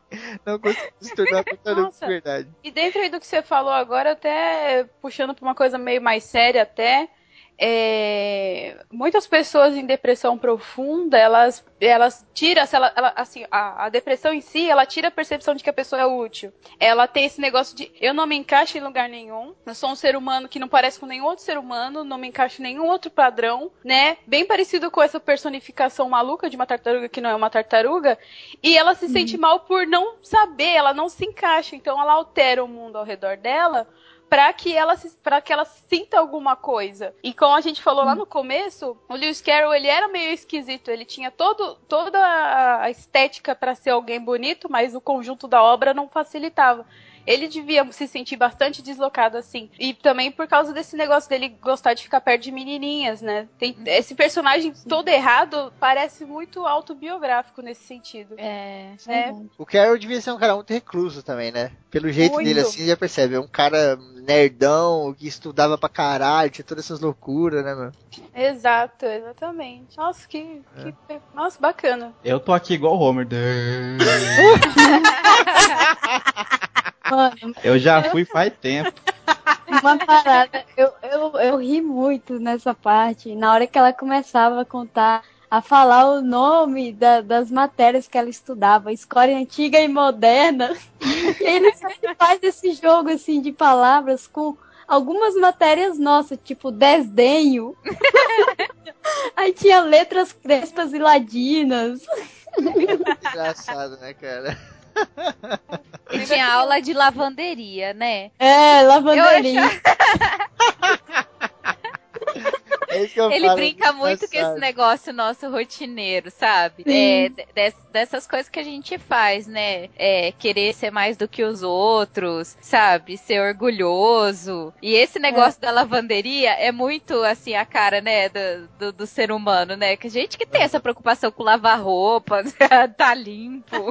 Aí tem, tem até uma hora que, que ela fala da matéria putrificação. Aí a, a Alice, vai, como assim, putrificação? E o Biff pergunta pra ela, você sabe o que que é purificação? Aí ela, ah, é deixar uma coisa mais pura. Aí ele, então se você não entende o significado de putrificar, você é uma pavalhada. E tipo, e aí, a explicação? Lá no, no, que eu, no que eu li é, é embelezar. Você sabe o que é embelezar? Sei. Ah, Se você não sabe o que é desembelezar, você é uma bobalhona. Fala de jeito. É, é, o meu também era esse.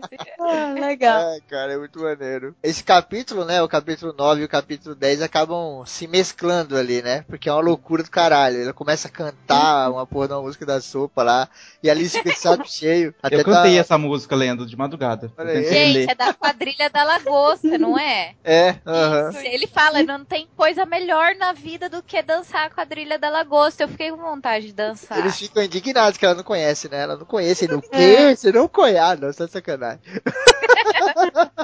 Aí, ne- aí nesse capítulo também tem aquela outra parada de, de enigmas, de Febrini falou antes, é descontru- desconstrução. Que eles pegam o peixe prego lá e fala por que, que ele é peixe prego. Aí vai criando uma Verdade, história, mano. O, pre- o peixe sapateiro. E a Alice fala, É. peixe sapateiro. Ele fala, ué, quem você acha que faz os sapatos? É o peixe sapateiro, com a ajuda do peixe prego e do peixe martelo. e aí ele Aí, no final desse capítulo, o nosso querido Grifo, né? Que eu nem sei mais se é Grifo, se é hipogrifo, que porra que ele é. Ele pega na mão da Alice e fala, mano, vamos embora agora, porque a gente tem que ir pro julgamento. Olha, ele novamente, né? País das Maravilhas acontecendo um milhão de coisas ao mesmo tempo. Nossa, quando ele saiu de lá, eu dei graças a Deus. Se me tira daqui também, por Nossa. favor. Não tô entendendo Tem- nada. Tem que ver o segundo livro, cara. Tem uma personagem lá, não lembro que porra que é, que fala, vou contar a história. Aí a Alice fala, ah, eu tô com um pouco de pressa e tal. Aí fala assim, não, peraí, deixa eu pensar. Eu vou contar a história X. Aí o outro fala, nossa, essa é longa pra caramba. Ele fala, ah, então é essa mesmo. E aí fica tipo umas 10 páginas de poema. Nossa. E, ele, e o Lewis Carroll é tão genial que ele fez de propósito pra deixar você de saco cheio, pra você entender como a Alice ficou de saco cheio. É, tem muito isso, né? Ele deixa a gente irritada mesmo com, com o que ele escreve, não é tipo só escreve ali e você lê, ok, não, você consegue sentir o que a Alice sente. Ah, eu fiz igual o Senhor dos Anéis. A letra ficou itálica, centralizada, espaçamento duplo, pulei. Não vou ler. Não, pô, tem que Eu- ter umas coisas maneiras. Eu só li a da Bem sopa. poema. A da sopa, então, que bela sopa. Oh, opa. bela sopa! Só li essa. Opa da noite! Eu cantei essa música aqui. Não, minha filhinha, não é chá de aniversário. Claro que não. É um chá de desaniversário. Desaniversário? A gente chega no capítulo 11, que é quem roubou as tortas, que é o famigerado julgamento, né? O julgamento lá que a gente tem no filme. Tem na animação também, Thiago? Tem, só que quem é julgado é ela. Ela que é julgada? É, porque ela é acusada. O, o gato, né? Ele aparece, ó, os comentários no jogo de croque, de croquet. Só que na animação a rainha não vê ele, só a Alice que vê. Na hora que ela olha pro lado assim, o gato desaparece, a, a rainha, né? Daí ele fala assim: Eu vou sacanear ela agora. Coloca o Flamingo na, na, na barra da saia dela. No que ela vai jogar, dar atacada, ela dá uma pirueta e cai com as pernas pra cima, com a calçola pra- aparecendo. Ela é sacana. E ninguém tá vendo quem fez, então quem foi? É a Alice. Foi ela, porque ela tá com o Flamingo na mão, né? Aham. Daí foi ela, e ela que é julgada. Nesse caso, que é julgada é o Valete, porque roubou as tortas, né?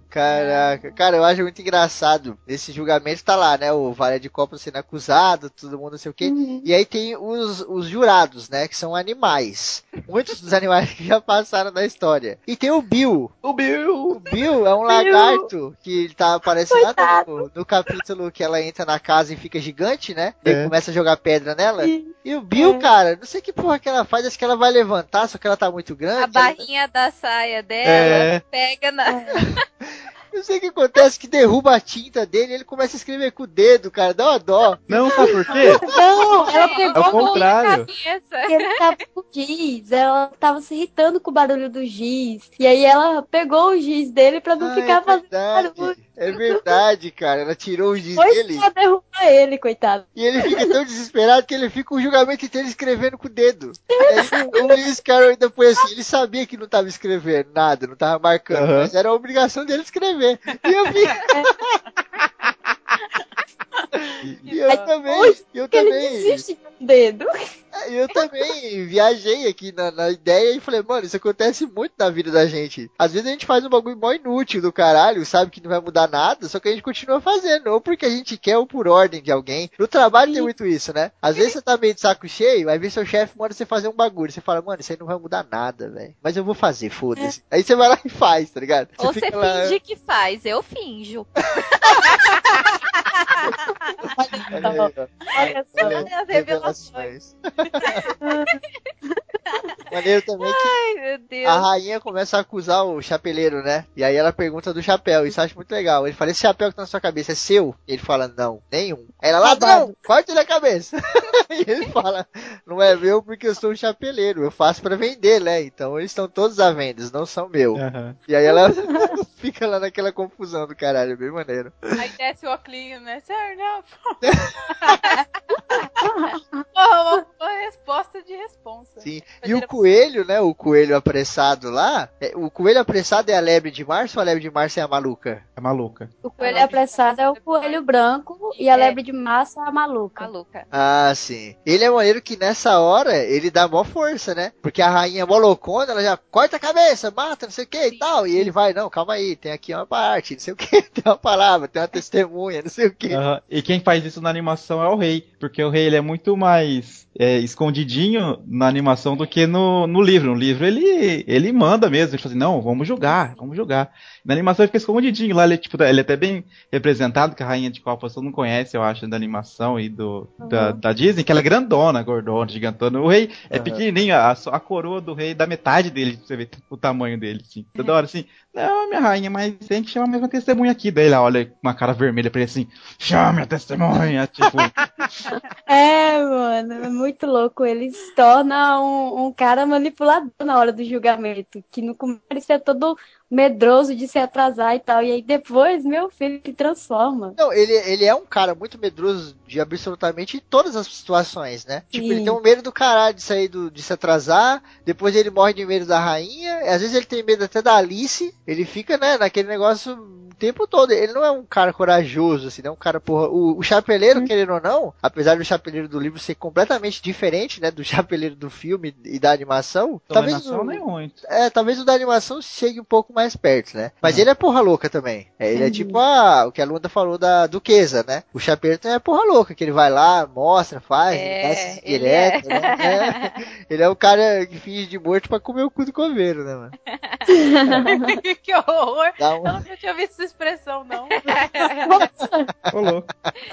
Vai ver que o coelho também se sobressai aí, porque pode ser que tá na área dele, né? Tipo, o que ele não pode dominar, que seria a rainha no, no, no âmbito dela, que seria no reino, no castelo. O tempo, porque ele tá atrasado. E lá que ele sabe que ele pode. Ele tem, de, entre aspas, poder de poder chamar alguém pra lá, pra entrar. Ele tá lá é, é, a cargo do- de ser o. Comandando o julgamento, ele tá, ele tá lá assim, não, eu vou fazer porque eu posso, sabe? Sim. Pode ser isso também, porque é uma- alguma coisa, a única coisa que, é- que ele aparece que ele tem domínio, né? É, até, é, ele é o único que entende como é que funciona um julgamento lá. É, ele tá na área dele, assim, eu sei, eu vou falar porque eu sei, pronto. O foda é que, tipo, a gente volta naquele negócio dos animais, né? Aí você tem vários animais lá julgando aquela parada toda. E a gente tem aquela relação dos animais com as pessoas que eu falei lá do, do livro, do- das HQs do, do brasileiro lá, né? Do, do Valente. Aham. Aqui o Carol também usa a mesma coisa, né? Tanto que você vê a. A Arara, ela é relacionada com a irmã da Lorine Liddell. O Pato era relacionado ao reverendo Robson, que estava lá no barco quando ele começou a falar da história, não sei o que. E ele vai relacionando várias. E, tipo, durante a vida dele, muitas pessoas julgaram ele por essa questão da polêmica, não sei o que, e pela própria vida dele. As pessoas julgam a gente o tempo todo, né? Então, o que, que ele fez na história? Pegou todas essas pessoas, transformaram elas, transformou elas em animais e jogou lá. Vocês querem julgar? Então vai lá, julga. E aí, na hora de julgar, elas não Foda. conseguem. Elas são as atrapalhadas do caralho, como os animais do livro, né? Por quê? Porque nego só julga de brincadeira, só julga da boca pra fora, né? Quando o bagulho é sério, o nego fica lá escrevendo com o dedo no, no papel. Verdade, sem não tinta, vendo né? isso Aham, isso é E errado ainda, que ela olha assim, tipo, se ele escreveu a palavra errada ali, eu tô vendo aqui, ela fala. né? Ah, cara, isso é muito bom. Não, minha filhinha, não é chá de aniversário. Claro que não. É um chá de desaniversário. Desaniversário? A gente tem o capítulo 12, que emenda aí no capítulo 11 ainda, é continuação do julgamento, né? Onde a Alice já tá do tamanho do, do tamanho do castelo, já tá enorme. Já não tem mais medo da rainha, né? A rainha fica lá, corta a cabeça. Esse cara foi corta a cabeça, olha o tamanho. Você não. Eu tô gigante aqui nessa porra, caralho. E aí o nego começa a questionar ela, né? A rainha fica putaça e manda todo mundo atacar ela, né? E aí as cartas voam todas pra cima dela e a gente tem um final mais breve da história da literatura. É verdade. Caralho. Oi, acabou? É, né, cara? Putz, o- as, as cartas atacam ela, ela acorda, e o final é tão repentino que eu não tirei porra nenhuma desse final. Sinceramente. Se vocês Então. tiraram, eu gostaria de ouvir. Não, eu li três vezes Não, a única final mesmo. coisa. A única coisa, assim, no final que, que marcou forte foi quando a irmã dela, né? Que ela aparece deitada no colo da irmã dela. E aí ela conta a história pra irmã dela de tudo que aconteceu. E a irmã dela se pergunta como é que vai ser a Alice quando crescer. É. Será que ela ainda vai criar esses mundos fantasiosos? Vai ter esses sonhos? Isso deixa pensar assim, a gente, quando crescer, será que a gente perde essa parte da nossa infância? De criar fantasia, essa parte mais lúdica, como a Luanda falou. Bom Isso eu tirei desse final. Que você tocou nesse ponto, que é exatamente aí, por aí que chega na, na teoria que eu tinha comentado, comentado com vocês antes, sabe? Que a Alice, Ah. ela tem, ela pode ter, me corrijam se eu estiver errado, é, que ela pode ter autismo, sabe? Porque assim, todo, no, no livro principalmente, mais até do que na animação, ela fala muito da gata dela, da Dinah, ela fala toda vez. E todo mundo sabe, assim, que autistas, quem tem problemas mentais, assim, se dão muito bem com os animais. Igual até no, tem um vídeo clássico de uma, de uma criança autista que tem um ataque de pânico, o cachorro começa a abraçar ela, calma, calma, de um jeito assim que você fica sur- surpreendente, sabe? Além do que? Além dela, desse, do País das Maravilhas ser um mundo que ela criou, porque ela consegue andar por aí, consegue conhecer coisas novas tal. Todo mundo é animal, porque, igual eu comentei, é animal que ela se dá muito bem com eles. As palavras que ela inventa, os conselhos que ela dá pra ela mesma, ela se fala muito. Ela fala muito com ela mesma, sabe? Ela mesmo. É muito internamente. Uhum. Tanto que ela não, não, não pra todo mundo, ela não cita os pais, não cita a irmã, ela só fala da gata, só fala dela, assim, tudo. Eu acho que, tipo, isso deixa ela, é, num ambiente muito interno dela, entendeu? Por isso que eu acho que ela tem, pode ser que ela tenha uma doença que pode ser autismo, sabe? Por causa disso que eu, tipo, dei um estalo, assim, será que é, que é isso? Pode ter acontecido? Que ela é, É, é, sabe? é, é, assim, não sei nem se seria autismo, mas seria um distúrbio mental semelhante, que a gente tem vários aí na, na história. é, A gente fez lá o TPMcast e a gente mesmo viu que tem vários distúrbios que, que se encontravam assim, que pareciam ser os mesmos, sabe? Aham. É, eu não sei, mas é uma, é uma teoria interessante. Tem até a, a parada da micropsia, né, que eu tava confundindo antes, que ela é conhecida também como a, a síndrome da Alice nos Países das Maravilhas, que ela já é essa parada mesmo de criar, criar uma coisa fantasiosa, objetos que se que falam, animais que falam. É, tem muito a ver. Eu acho que tem muito a ver com isso. Inclusive, ela- várias, várias biografias que, da Alice, eles citam alguns distúrbios mentais que podem Aham. estar relacionados. Porque ela entra nesse mundo porque a irmã dela tava contando, contando uma história lá, uma, passando uma lição. Dela, esse livro não tem figura, esse livro não tem nada. Ela começa, dela vai lá, tipo, em teoria, sem ela entrar no buraco. Na, na prática, ela Sim. entrou no buraco, em teoria ela pode ter apenas cochilado e começado a ter- criar o mundo dela, que seria um mundo com figuras, com cores, com, com animais. Longe Uhum. daquela coisa chata que é o mundo real, sabe? Aham, sim, sim. É, Eu- assim, mas desse, desse ponto de vista, se fosse autismo, teria que ser um grau bem brando de autismo, É. porque ela interage com a irmã, porque Tem é, uma comunicação social muito forte. É, ela é muito Isso, comunicativa. que é o que é o ponto fraco do autismo. A pessoa se isola mesmo. Ela tem um, mínimo, um círculo mínimo ali. Eu nem sei se vocês sabem, alguns ouvintes não devem saber, mas o Odin, ele já foi casado antes de casar comigo, né? Quem, quem acompanhou o Odin com Pimenta sabe. E uma das filhinhas dele, ele tem três filhas, uma das gêmeas, ela tem um Aham. grau bem brando de autismo que na verdade tá- a gente está vendo se, é, se o diagnóstico é realmente autismo de grau menor ou se é Asperger. E ela tem algumas coisas nesse sentido. Ela socializa o mínimo só com o círculo familiar, ela não se dá Uhum. muito com outras pessoas. Ela gosta de fato de, de animais e ela tem uma aptidão muito grande para desenho. Ela gosta de desenhar, gosta de lidar com o computador, mas ela fica bem no mundo dela e ela, ela é super imaginativa. Então, a- isso parece muito com o que a Alice poderia ter, de fato. Aham. Só que a Alice, ela é muito comunicativa. Isso daí que vocês Isso. falaram. Ela é muito comunicativa. Então eu não sei. Não sei se seria. Ela seria comunicativa só no mundinho dela, mas ela Exatamente eu ia conversa com a irmã dela. Ela Uhum. conversa com a, irmã- com a irmã dela tranquilamente. Então é algo que fica assim meio na dúvida, sabe? Se realmente é ou não. É, eu comentei Exato. autismo assim porque eu infelizmente não consegui. é, eu tive essa ideia assim, tipo, que poderia ser agora, perto do, de gravar o programa, e eu não consegui, infelizmente, ouvir o TPMcast de vocês, né? Sim. Daí, por isso minha ignorância, assim, pra mim foi só autismo, óbvio, tem muitas outras doenças, igual vocês comentaram, né? Então eu surgiu só Sim, isso, assim, que poderia ser, eu levantei essa hipótese, que poderia ser ou não, né? Não, assim, mas é bem interessante mesmo sua colocação. Mesmo porque é um, um mundo fantástico demais até pra maior parte da criançada. Com Tem certeza. crianças que conseguem fazer um mundo X e tem crianças que conseguem fazer um mundo Alice, super complexo. Exatamente. Igual, né, igual a Lua tava descrevendo. ela Ah, eu era também. muito assim, cara. Sim. É que é, antigamente era mais fácil. Hoje em dia a a tecnologia suga tanta criançada, né? Para o entretenimento mais pronto, que brincar na rua, esse tipo de coisa que a gente tinha antes, que estimulava pra caramba, já decaiu. Não que não exista esse estímulo, mas ele decaiu bastante. Ah, com certeza, né? A inocência também se perde É, um e- pouco, né? Aham. E até faz muito sentido também, querendo ou não, o que o Thiago falou, porque tem essa parada mesmo, igual a Tati falou, que o, a criança que apresenta autismo, ela tem essa parada de sempre é, ser mais intensa do que a gente. Então a criação do mundo é mais intensa também, sabe? Nossa, isso É, aí você aham. falou com perfeição. É bem isso mesmo. Sim. Somente a lagarta, assim, que eu comentei que eu achei ela a, a coisa mais centrada, assim, da, da história. Se foi realmente criação dela, é uma criação muito foda, sabe? Que é Uhum. algo que ela muito intenso, bem profundo, assim, dela, né? Pra ela.